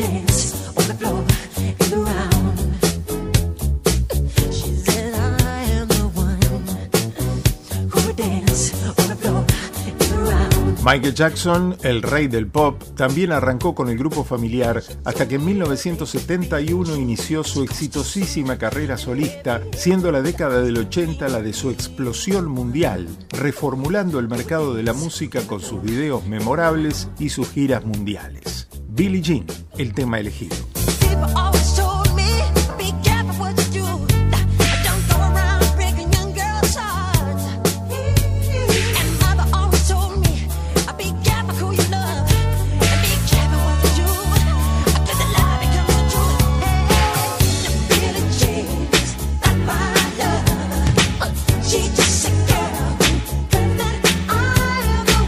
Octavo de la saga es Randy, que estuvo un tiempo en The Jacksons, y la novena, la más pequeña del clan, Janet. Like a moth to a flame burned by the fire.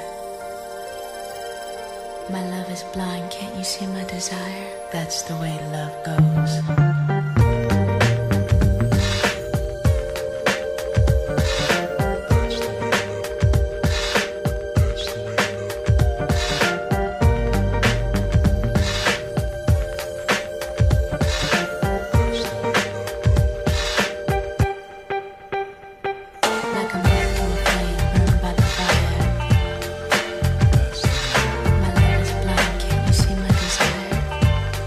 Janet Jackson, la más destacada de los hermanos después de Michael, tuvo su momento de gloria en la década del 80, probablemente influido por el gran éxito del rey, pero con un talento propio que la llevaron a marcar un estilo. La escuchamos con That's the Way Love Goes. You know, I was, wondering, you know, Claro, siempre estamos tentados a quedarnos con el más exitoso, pero para disfrutarlo más, le dedicaremos otro especial a él solo.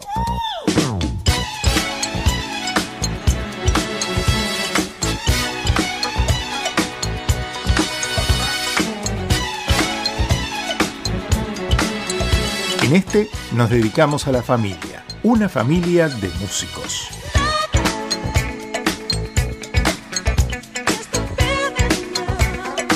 Soy Carlos Clerici y esta fue una producción de Altax para la otra agenda.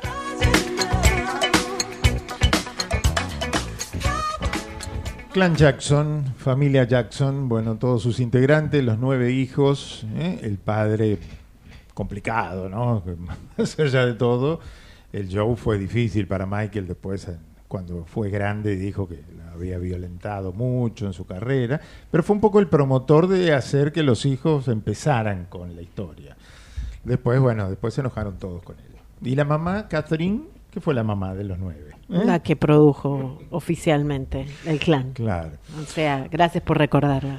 En el Día de la en Madre. el Día de la la Madre, recorda- bueno, la vamos a recordar a Catherine por los hijos que tuvo. Siempre uno trasciende con los hijos, ¿no?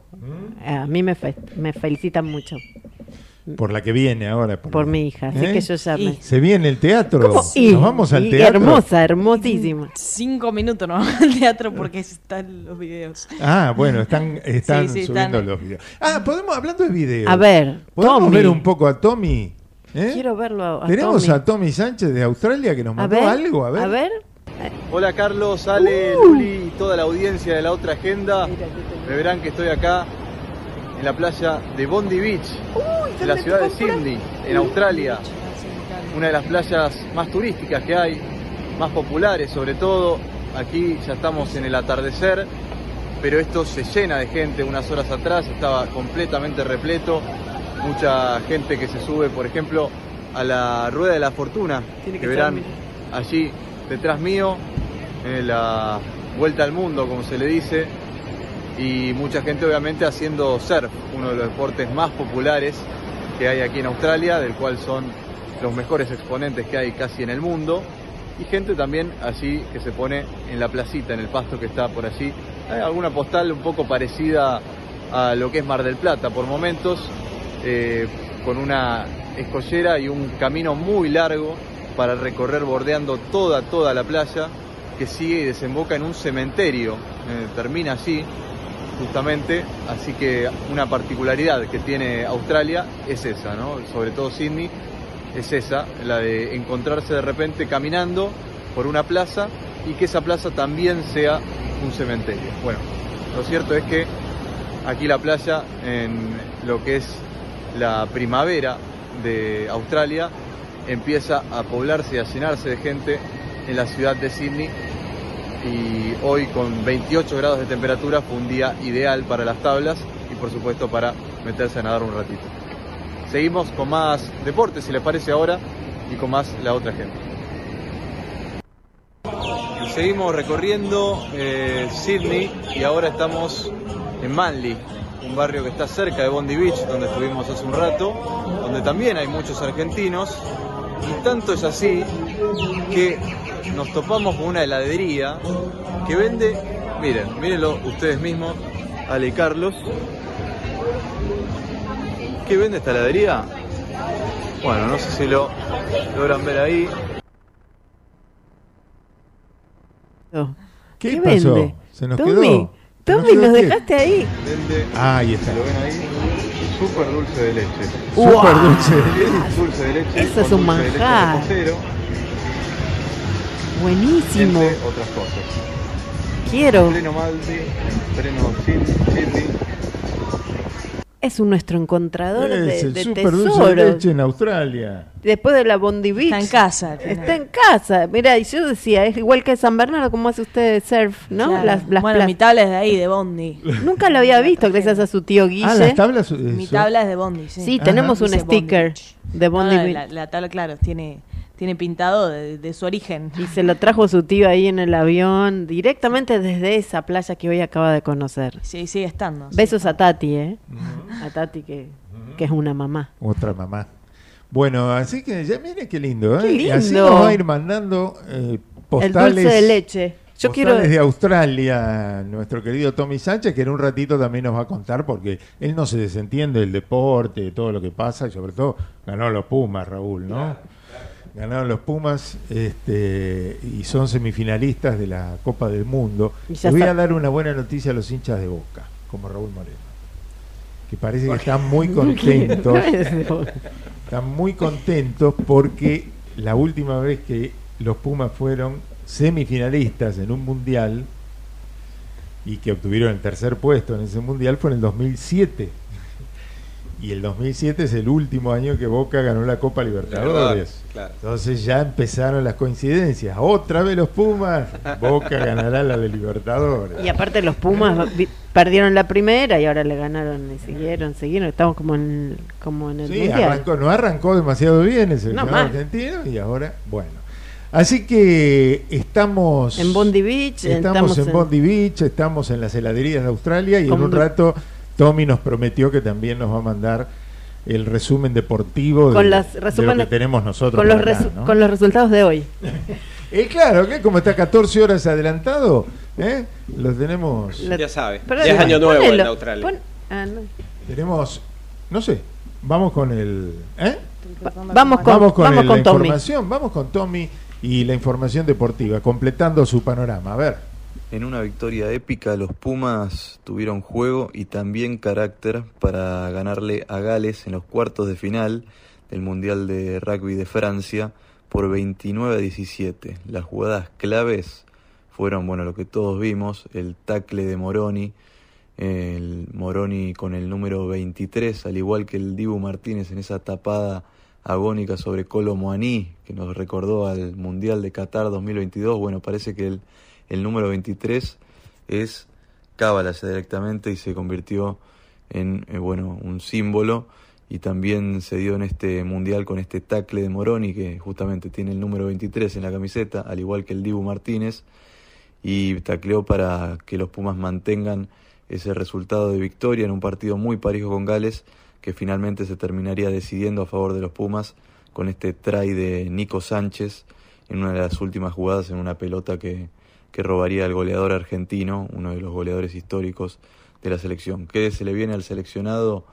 Eh, bueno, jugará este viernes eh, que viene ante los All Blacks, nada más ni nada menos que ante el combinado de Nueva Zelanda, uno de los mejores del mundo, que bueno, tiene tradición de, de campeón en los mundiales y que es obviamente uno de los mejores selecciones del mundo, el Cuco que nadie quiere enfrentar, que le ganó justamente a uno de los candidatos, a Irlanda, por 28 a 24, y de esta forma jugará contra la Argentina, como decía, el próximo viernes a las 4 de la tarde, horario Argentina, en París, un verdadero partidazo por las semifinales para que Argentina busque la inédita final. La Argentina nunca llegó a una final, los Pumas nunca llegaron a una final de un mundial y pueden hacerlo en este Mundial de Francia, así que estaremos con toda con el seleccionado argentino. Si hablamos de selección, también hay que hablar de el seleccionado de fútbol, que bueno, ya sabemos que le ganó a Paraguay por 1 a 0, con un golazo de Otamendi de volea, con una jugada preparada, algo eh, medio insólito, ¿no? Un tiro, un córner de Rodrigo de Paul para Otamendi para que le pegue de volea de primera, un verdadero golazo. Ahora Argentina estará jugando el próximo martes frente a Perú en Lima, eh, así que veremos cómo forma el seleccionado. Por lo pronto saldrían de memoria. El único cambio sería si juega Messi de titular o no. Eh, se verá en las próximas prácticas cómo está el capitán y entraría en principio en lugar de Lautaro Martínez. Eh, se mantendría el resto de los jugadores. Veremos. El número 9 sería eh, Julián Álvarez, pero veremos qué sucede en las próximas prácticas y si Scaloni sorprende con algún cambio de último momento. Además, hoy hay Copa Argentina, juega Boca frente a Talleres, un verdadero partidazo, por más que estemos en fecha FIFA y habrá eh, algunas cuantas bajas de los jugadores que están con sus selecciones. Boca pondrá lo mejor, Talleres también pondrá lo mejor que tiene, todos los titulares, eh, con las ausencias obviamente por la fecha FIFA, para eh, llevarse el pasaje a la siguiente ronda de la Copa Argentina. Recordamos que bueno, el campeón de la Copa Argentina tendrá una plaza en- para la Copa Libertadores del año que viene. En este sentido, Boca viene muy complicado en lo que es la clasificación, por lo menos en la Copa de la Liga, así que necesita apuntarle los cañones a la Copa Argentina.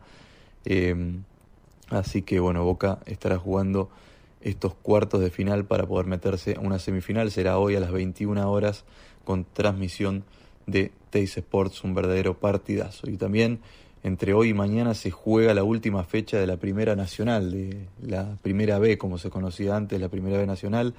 Bueno, ahora la Primera Nacional se va a definir entre hoy y mañana la última fecha, los equipos que tienen chances. Recordemos que los primeros de cada zona, de la zona A y la zona B, van a disputar una final por el ascenso, es decir, el primero de la zona A, que en este momento es agropecuario junto a Almirante Brown, y también tienen chances San Martín de Tucumán, Estudiantes de Río Cuarto eh, y otros equipos también como Temperley Deportivo Morón.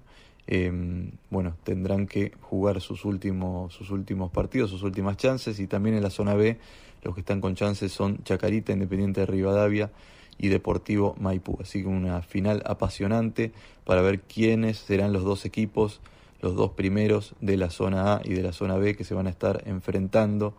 Em, y, también, bueno, el reducido y los descensos, cuestiones que se van a resolver eh, para el ascenso a la primera eh, división. Así que esto se estará dando entre hoy y mañana una final apasionante.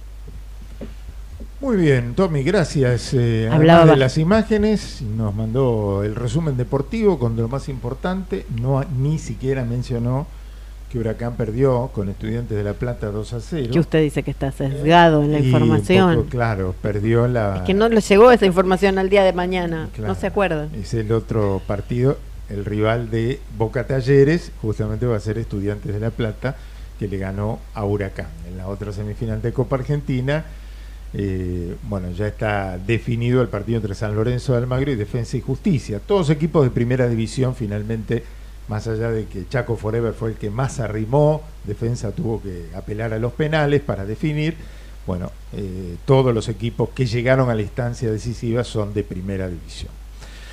Vamos a ir a la pausa, pegadito a la pausa, eh, tenemos teatro con Lucía Y después, después- tenemos la nota de, de este libro de restaurantes, El lado oscuro, De Daniel Ibarra. de Daniel Ibarra. Restaurantes. Tenemos más de Raúl Moreno, tenemos a Tenemos, Tenemos todo. de todo. Besos. pausa. Vamos la radio,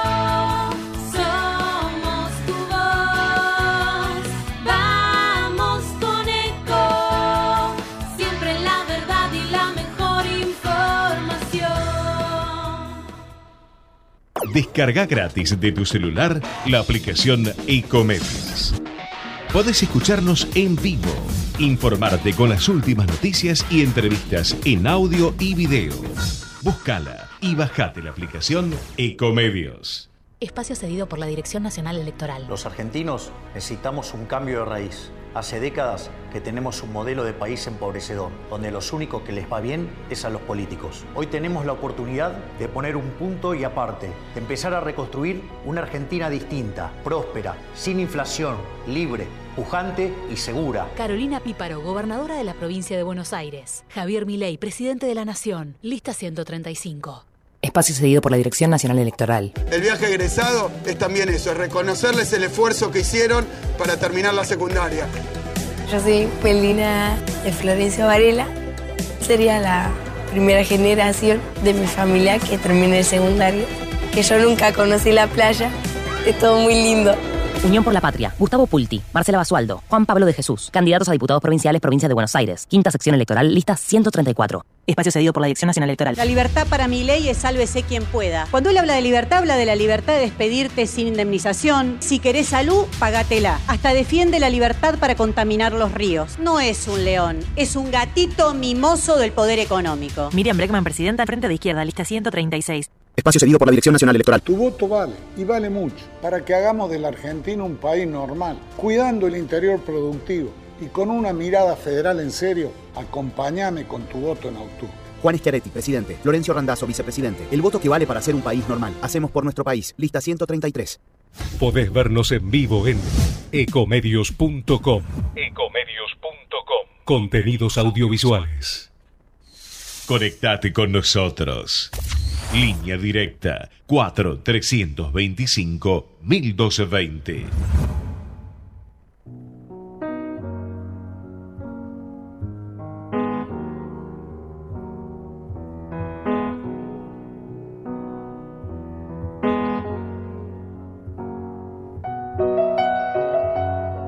La otra agenda, la previa del almuerzo del domingo. En gastronomía se le llama maridaje a la unión íntima o armoniosa entre lo que comemos y el vino que elegimos. La escuela francesa hace algunas recomendaciones básicas para tener en cuenta. Ningún vino de cosecha tardía debe combinarse con carnes rojas. Ningún gran vino tinto debe servirse con mariscos. Los vinos blancos se sirven antes que los tintos y los suaves antes que los demás cuerpo. Tomar un trago de agua entre un vino y otro. Si se va a beber vino, evitar algunos ingredientes en la preparación de los platos que no compatibilizan por cuestiones químicas. Por ejemplo, alcauciles, acelga, espinaca, huevos, helados, cítricos, uvas y vinagre. Debe elegirse un vino que tenga un cuerpo proporcional a la complejidad del plato. Un plato muy elaborado necesitará ser acompañado por un vino de buena estructura y con una adecuada crianza. Secretos del buen beber en la previa del almuerzo del domingo en la otra agenda.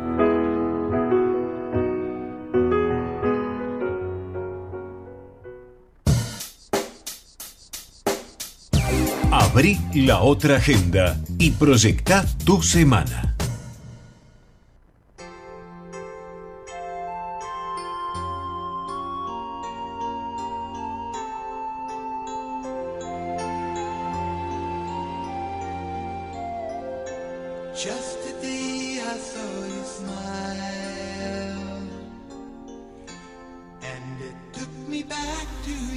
La detección temprana del cáncer de mama es fundamental, por eso este mes la Clínica del Sol te invita a realizarte la mamografía o ecografía mamaria sin turno. Acercarte los días martes 17 de octubre de 10 a 12, miércoles 18 de octubre de 12 a 13 y 45, jueves 19 de octubre de 14 a 16 45. No necesitas presentar la orden médica. Solo debes chequear que la prestación está incluida en tu cobertura. Para más información ingresa a las redes sociales de la Clínica del Sol.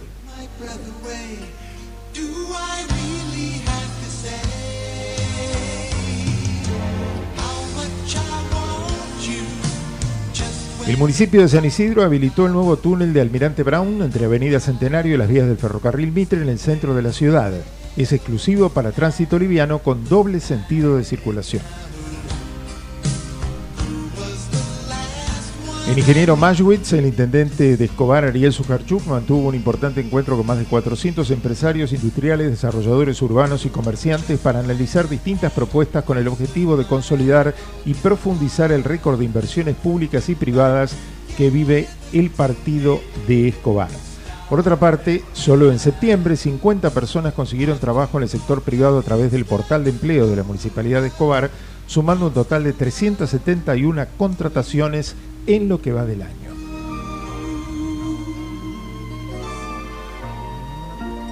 El municipio de Lanús informa el cronograma de servicios públicos con motivo del feriado nacional por el Día del Respeto a la Diversidad Cultural del lunes 16 de octubre. El servicio de recolección de residuos, los parques municipales, defensa civil y el centro de monitoreo funcionarán con normalidad, mientras que el edificio municipal, la sede de licencias, la Casa de la Cultura, los núcleos de inclusión y desarrollo de oportunidades y el centro de atención al vecino permanecerán cerrados.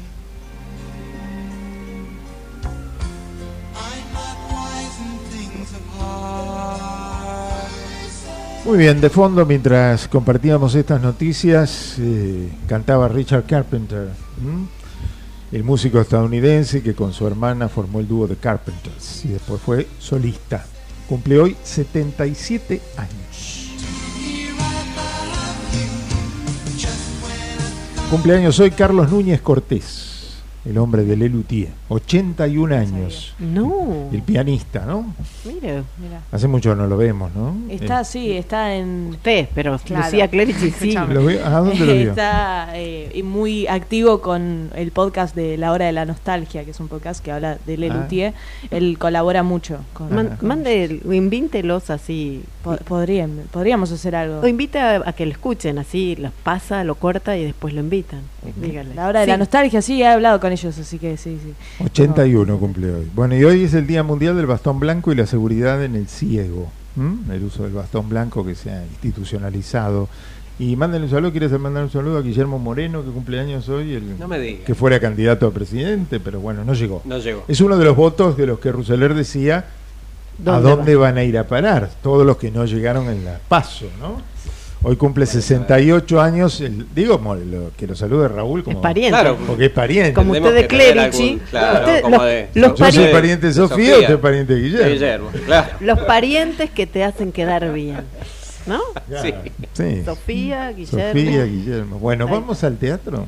Ahora sí, vamos al teatro. Bien, hoy estuve como, como dije, ayer fui a ver la obra, no, no preparamos en base a eso, a lo que, a lo que vi, pero vi que Machín estuvo, ganó eh, un premio, no por una obra de teatro, sino por su participación en diciembre de 2001, la miniserie que se estrenó este año. Pero bueno, también volvió... Hacía de caballo ahí, de Domingo caballo. Bueno, ganó. Muy bueno. Sí, ganó un cóndor, ¿no? Luis un Machín. Cóndor de plata. A mejor actor de reparto. Pero o sea, eso te hizo acordar que. Me Mach- hizo acordar, claro, Link- que Ma- ¿Dónde lo vi a Machín en el teatro? ¿Dónde lo vi? En el picadero. En la última sesión de Freud, que ahora volvió al picadero. O sea, conectamos. está. Está ahora en el picadero. Sí, son de esas obras que tiene este teatro que van y, y- y vienen, ¿no? El- eh, se van de gira casi todo el año por distintas partes de la Argentina y cada tanto vuelven. Y vuelven siempre al teatro picadero. El teatro picadero para mí es un punto y aparte dentro de lo que son los teatros comerciales porque tienen varias particularidades. Ahí estamos viendo un par de, de videos de distintas obras del picadero que están ahora o que estuvieron. Bien, la historia del picadero de por sí ya es bastante particular. Eh, como, podemos saber, vio nacer en los 80 el teatro abierto, eh, este movimiento cultural que se dio en, la dictadura militar como, bueno, como forma de liberalización y además en contra, obviamente, de lo que se proponía, de lo que se establecía en ese momento, ¿no? de la censura y demás. Este teatro ubicado en la anterior, la antes llamada Cortada Roch y hoy el pasaje Santos Discépolo, destaca por su amplia oferta cultural, no solo por lo teatral, ¿no? que es un poco lo que nos incumbe en este espacio, pero no solo por las obras que tenemos, sino también por su oferta musical y gastronómica, que quizás es algo que no se conoce tanto, pero que tiene mucha oferta y muy interesante. Bien, primero vamos con lo teatral para, para cerrar lo, que, lo que venimos a- acá a comentar, que, bueno, basta con repasar incluso la cantidad de obras que comentamos acá en el programa del Teatro Picadero, me di cuenta que más de la mitad son del Picadero. Mirá vos. Eh. ¿Qué tiene de particular este espacio? Es un teatro bastante íntimo, con una capacidad de 300 personas, es una única sala a la que entramos, con una amplia cartelera, es como un, mini anfiteatro, ¿no? Que te permite esa cercanía con el personaje y por eso se dan varios unipersonales. Ahora hay varios de comedia que vamos a poder encontrar, de humor, eh, varios narrativos, como por ejemplo comentamos la semana pasada Okazan, otro que, que ya también eh, hicimos comentario, que es Miguel de Molina, El Desnudo. Bien, son todas obras que te hablan a vos desde esa cercanía, ¿no? Y también tenemos otras, como dijimos, que se repiten en la cartelera varias veces por año, como Forever Young, que es con la que se estrena, reestrena el Teatro Picadero en el 2012. También tenemos El Loco y la Camisa, la última sesión de Freud y demás producciones. Y otra particularidad es que tiene obras que estuvieron, que fueron, parte del complejo teatral Buenos Aires. Es decir, quizás vemos una obra en el Teatro San Martín o en algún otro teatro como el Cervantes, por ejemplo, que decimos, bueno, se fue de la cartelera, no la volvemos a ver. No, bueno, a veces cada tanto reaparecen en las tablas de- del teatro picadero. Por ejemplo, La vida extraordinaria, que era una producción del Cervantes, que estuvo hasta hace muy poco en la cartelera del picadero. Y ahora encontramos La Gran Renuncia, que fue una obra que protagonizada por Gastón Cocherale, que está en este momento y fue parte el año pasado del Teatro San Martín. Bien, eso en cuanto al teatro. Y después la otra parte, la otra cara es la parte gastronómica y musical, ¿no? Bien, cuando entramos a un costado tenemos el bar que podemos entrar, que está bueno como previa al teatro, es para picar algo, para previa y post, ¿no? Ricas papas fritas. Te- claro, Muy tenés ahí para fritas. prepararte, para entrar en calor. Y después tenemos otra propuesta que se da en la terraza y en, en el teatro también, que es dos, dos, dos distintas, dos vertientes tenemos. El Billy Club y la terraza de por sí, lo que En se la llama terraza la terraza. lo vimos a Bernardo Baraj. Exacto. Con sus tangos en un momento, ¿no? En la terraza tenemos distintas propuestas musicales, suelen ser de tango, algo, bueno, más bien tradicional. O jazz. No, el jazz es un, un punto Ah, aparte. va aparte. Sí. Ah, Eh, pensé que estaba ahí. que tenemos, que lo que te ofrecen es una cena los fines de semana, mientras está el, el- el músico ahí tocando. Y el Billy Club se llama, porque tiene otro nombre, tiene nombre propio y todo, es la, la parte del jazz, ¿no? Es un club de jazz que se trata de, trata de, de- de, bueno, de simular, no, de ser lo que eran los clubes de jazz tradicionales. Y están todos los martes y algunos lunes con distintas propuestas de bandas de jazz y también con cena y, y demás. eh, Tendría que ir con su padrino de Luca, Claro. ¿no? Que es un experto en Hay algunos incluso que son eh, gratuitas las entradas, así que hay que estar atento. Otros obviamente tienen, eh, es, es un teatro comercial, no deja de ser un teatro comercial, pero hay algunas Bueno, pero propuestas como hay gratuitas. propuesta gastronómica, a veces, bueno, por ahí la entrada al show es gratuita, pero bueno, uno come. Uno come, Ah, exacto. claro. Así que Bueno, eh, recomendación de, de un lugar que, como decía Lucía, en algún momento fue emblemático, tuvo problemas con, con la censura, un- hubo incendios en, en ese un, lugar. en un momento fue eh, el lugar de doblaje. Yo ahí lo conocí a nuestro amigo Duncan eh, haciendo la experiencia de doblaje. Fue una cuna de doblaje en los estudios Picadero Claro, y sí, de- fue un- fueron estudios también de Fueron estudios de televisión y de televisión. doblaje. Sí, recién en ac- 2012 volvió a hacer teatro. hace poquito. En la vieja calle Rauch, que hoy se Hermosa. llama eh, Enrique Santos Discépolo, que une ahí la- las esquinas de Callao y Lavalle y Corrientes y Riobamba. Hermoso lugar para, para pasear. Bueno, Bueno, ¿conoces? Sí, yo lo conocí, al picadero lo conocí porque editaban eh, videos de mm, capacitación empresaria. Claro, Ah, mira. sí, sí, sí. En una época. En los, en los 80, en los 90. Estamos a punto, usted terminó con la comida. Y, sí. y estamos a punto de entrar, y lo podemos decir que es parte del laboratorio, porque vamos a empezar a degustar, pero vamos para un lado oscuro. Un lado oscuro, pero Después hacemos el a mí me gusta la parte clarita del, del restaurante, pero Bueno. claro, como consumidor, ¿no? Eh, a ver, eh, no se ve la cámara tenemos porque está del lado oscuro. está en el lado oscuro, Daniel. A ver, tenés la... Ahí, Ahí está. está.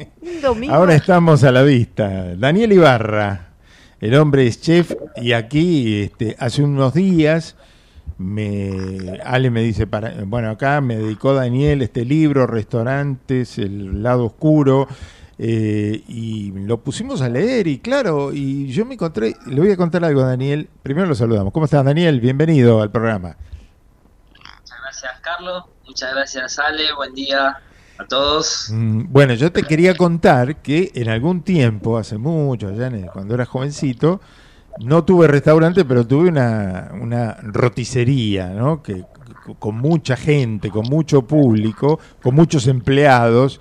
Y claro, me siento reflejado en esta toda la descripción de esta, de este, sobre todo en la primera parte cuando hablas de todos los problemas e inconvenientes del rubro gastronómico, que es apasionante, pero que también eh, tiene este tema, ¿no? De que uno, que la gente cree que es que es todo ganancia. Mira qué poca gente que trabaja, cuánto debe ganar esta gente y no sabe todo lo que hay detrás y además todo lo que sumaron ahora las redes sociales y demás, todo lo que hay que tener para para publicitar el lugar, ¿no?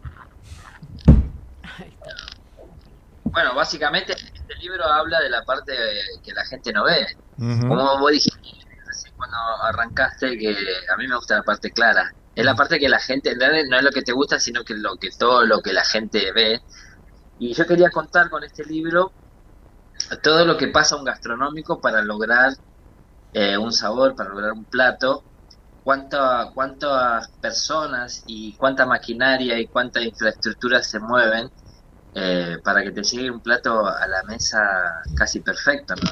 Este arte culinario, un arte efímero que va a durar unos minutos, 5, 10, 15, lo que te tarde en comer un plato, pero ese plato ya fue gestado quizás en ideas meses antes, en ejecución o compras una semana antes y después el despacho que es 15 minutos antes que vos lo pidas o 20.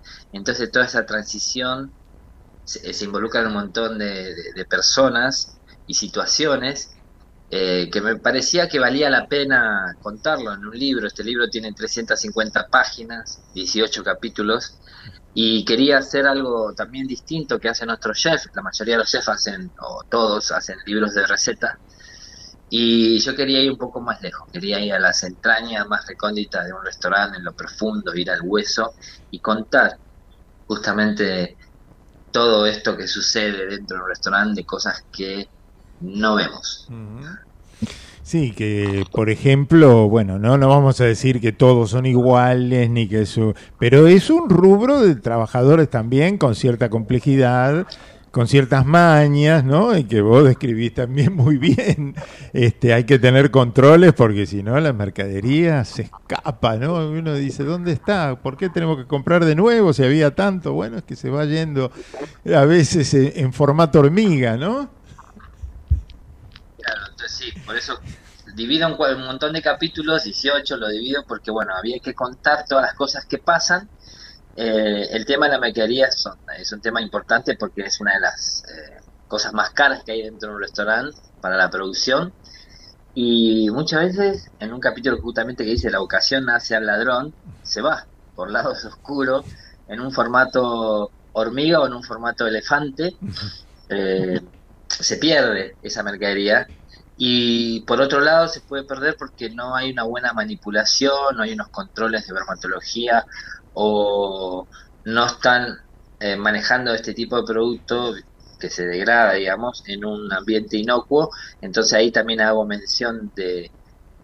Porque no solamente la parte oscura de un restaurante, sino que le doy su lado luminoso que es justamente contarle a la gente cómo debería ser eh, la, cómo debería ser la acción, cómo deberían ser los cuidados, cómo deberían, cómo son las fórmulas para de cierta manera llegar al éxito teniendo un restaurante.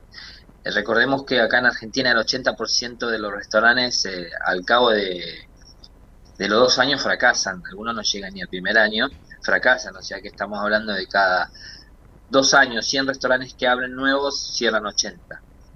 Es un Y eso, y, y eso ¿a qué, a qué se le debe- de- a qué se debería concretamente? ¿A que hay muchos improvisados en el rubro que invierten sin saber los riesgos que corren? ¿A, a estos problemas que se dan en lo cotidiano?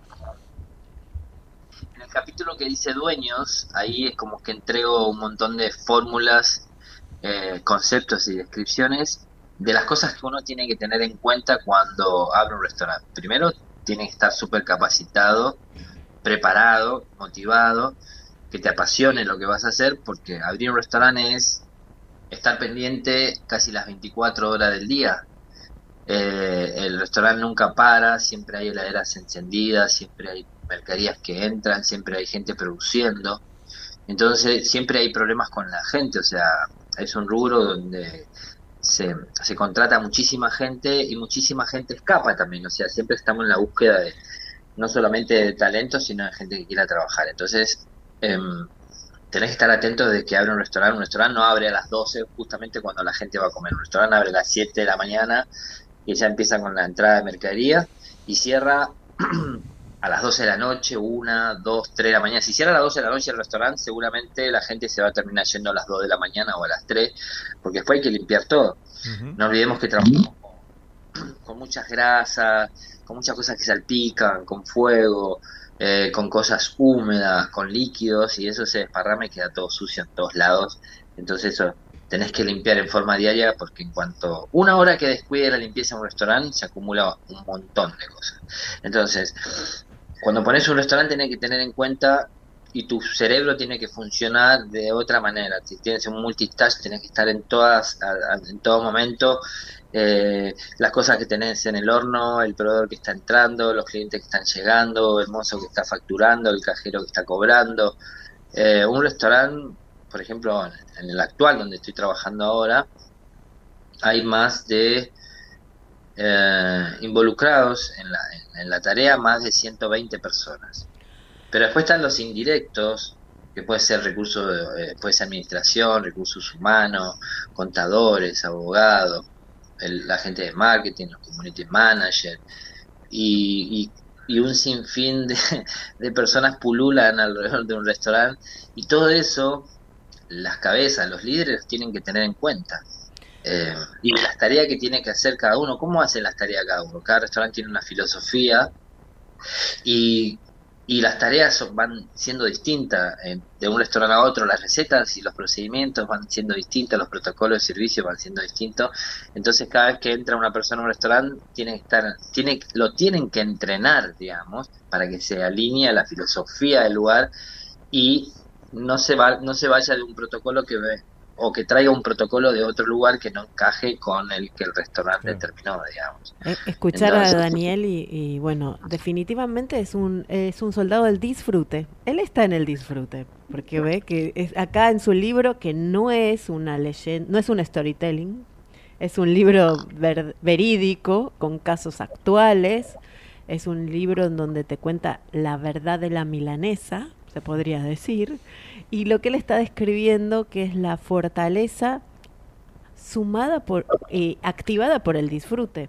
Estás hablando de manchas de fuego, de miles de bytes de información llegando a la vez, coordinando. Yo sé que tengo la suerte de haber de ser profesora en comunicación gastronómica em, en la Universidad de Palermo. Daniel vendrá próximamente a, entrenar Pancoe y es una de las cosas que uno entra muchos entran con la idea de lo lindo, ¿no? Y, y- y desde, desde esta experiencia es cómo vos podés establecer una fortaleza emocional, por eso, de ahí salió el laboratorio del disfrute, ¿no? A pesar de las cosas que son dramáticas, ¿no? Ahí Lo, lo podemos escuchar a Daniel, ¿no? Da- Daniel, vos estás ahora a cargo de todas estas 120 personas, ¿no? ¿Es así? Estoy a cargo de una parte, interactúo con las otras personas, pero tengo, por ejemplo, 20 cocineros por turno y cada cocinero tiene una función distinta de la cual tengo que conocerla para poder controlarlo, supervisarlo, corregirlo, enseñarlo, instruirlo en cada detalle. Y tiene que- la suma de detalles. Y tiene que el comensal que te sube ahora que estamos con, con internet y, y man- mostrar la comida que está comiendo que nos encanta, tiene que ser igual, porque serán 20 personas diferentes cada vez, pero yo quiero comer mi propio plato, el que comí desde siempre. ¿No? Est- Esta, esta necesidad de que saber que uno tiene que ser, es el nuevo guerrero. A mí la mente del, del chef, me parece, o del cocinero, tiene que tener una fortaleza que pocas profesiones tienen. Y es por eso la importancia de, de entrenar y el guía, el conductor, que pueda llevar a toda esta gente en comunidad y en comunión. Estamos terminando, son las 12 y Hay quiero- la, sí, la a ver, una, pregunta. la una. Ah, la Y, una, la una, las 12 y pero hay, 59. hay placer, digamos, no se pierde el placer del disfrute más allá de todos estos inconvenientes después de muchos años. Y hay dos partes. Está la parte de, del que cocina y el que hace y que termina amando, ya sea por, por fuente de trabajos, amando por, por pasión, amando porque está en contacto con, con productos eh, que nos alimentan, con una parte, una extensión de la tierra, de la naturaleza. Estás manipulando y lo estás trabajando, es como un pintor cuando está manejando los pinceles y las pinturas. Eh, muchas veces lo que trabajamos en esto, eh, en distintas temáticas, como medio de vida, como sustento, como un pasaje hacia otra cosa o como un- como, como una forma de vivir, ¿no? Cuando te apasiona, yo a veces digo, no siento que estoy trabajando porque esto me apasiona, es una extensión de mi manera de, de vivir y disfrutar la vida. servir, trascender, eh, ser, alimentar a otros, es que en realidad el disfrute tiene que ver con que a pesar de todo eso, vos seguís haciéndolo. Ahí está el placer de seguir avanzando y yo sé que Daniel eh, tiene algo que le da potencia a su gente y que es un experto en jugos preparados especialmente para su para su ejército, ¿no es así? Y licuados. Los licuados, yo cada noche, o bueno, ayer me tocó trabajar de noche, eh, o de día, siempre les hago preparar licuados que combinen productos que tengan muchas propiedades para, para el organismo, para el sistema inmunológico. Así mi gente no se enferma o, o tengo, no sé, licuados que son para estar contento, para estimular. Por ejemplo, la noche tenía mango, banana, palta, ananá, jengibre, miel, eh, agua mineral y, ellos se sienten, cada vez que toman esos licuados, se sienten muy bien porque es un compendio, es un, un conjunto de, de, de fibras, de vitaminas y de cosas que al organismo le cae súper bien y, los mantengo así de cierta manera motivados. Pero aparte de eso, aparte de eso también está todo lo que es la programación de, de hablarles, eh, de cómo uno quiere las cosas y aparte de eso controlo cada plato que sale. Cada plato que sale está bajo supervisión, digamos, para que el cliente, más allá de todo eso, eh, viva una experiencia más que solamente comer, alimentarse, sino que también viva una experiencia donde tanto el cocinero como usa todos los sentidos para cocinar, el tacto, la vista, el olfato, el gusto, eh, el oído también se usa para cocinar, que las personas lo disfruten también con los cinco sentidos a cada plato. Y para ello hay que estar muy atento, porque para eso tengo que trabajar con la gente de, compra, la gente que guarda la mercadería, la gente que acomoda los depósitos, los que limpian, los que hacen la producción grosa, los que hacen la elaboración grosa, los que arman las mise en place, y después el cocinero de línea, que es el que ensambla todo este trabajo para presentarlo en un plato, y yo en, la, en el final eh, controlando ese plato y el mozo después con el que interactúo muchísimo la manera en que lo lleva.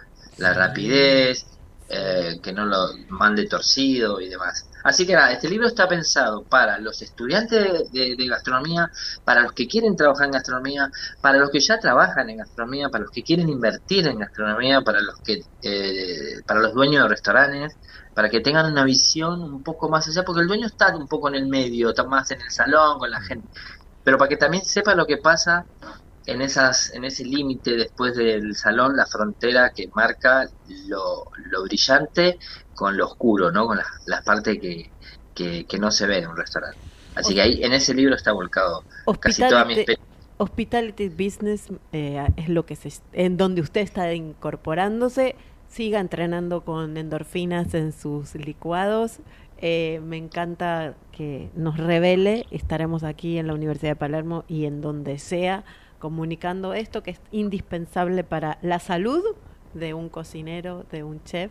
Gracias Daniel por Gracias, esta Daniel, ¿eh? por esta experiencia. Ya estamos ahí, mira, hay gente que está ahí esperando ese libro y bueno, nos estamos viendo súper acá, nomás, ¿no? Uh -huh. en, en breve el libro lo pueden conseguir eh, por Mercado Libre. Ajá. y si lo quieren poner restaurante lado oscuro en el Google y ahí le va a salir todas las páginas no solamente nacionales sino que a nivel internacional. Creo que ya está en cuatro continentes. Lo pueden conseguir al libro y bajarlo desde cualquier computadora. Muy bien. Muchísimas gracias Daniel. Un abrazo enorme. Gracias Daniel Ibarra.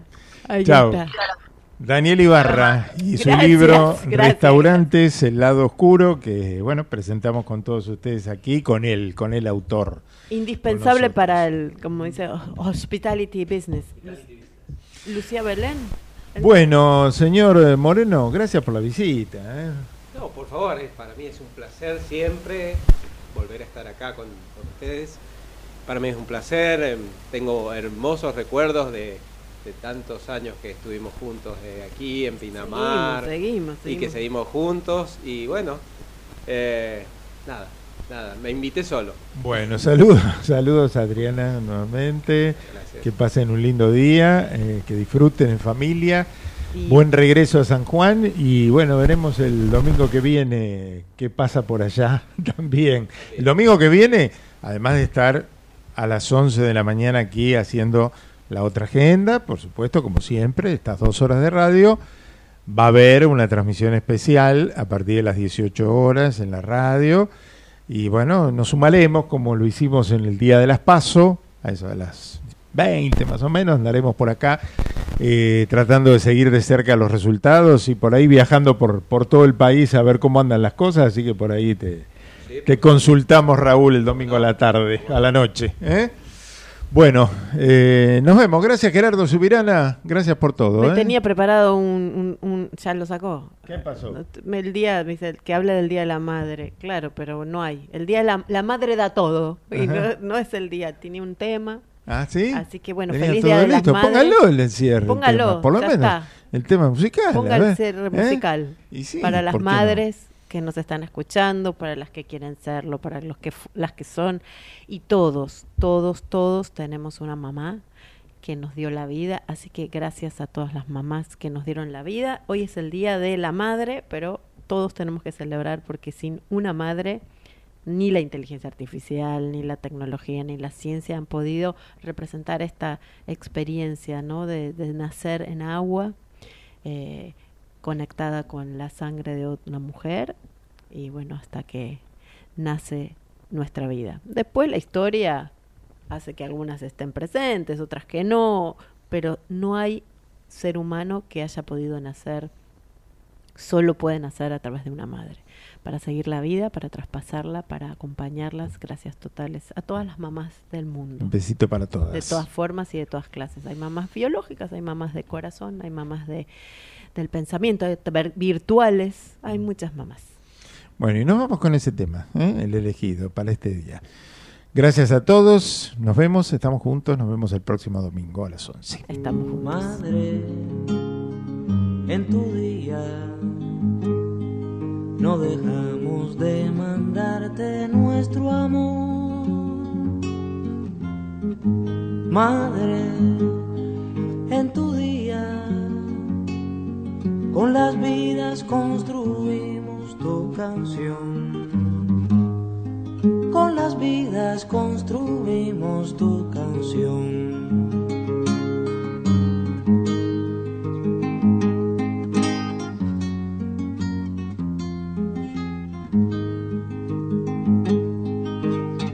Madre, que tu nostalgia se vuelva el odio más feroz.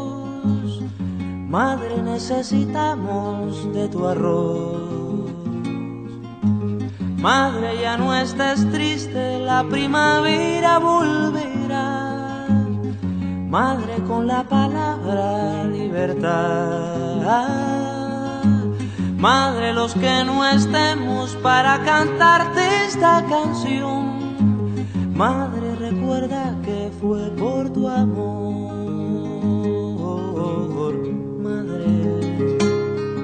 En tu día. Madre patria y madre revolución. Madre en tu día. Tus muchachos barren minas de Haifón.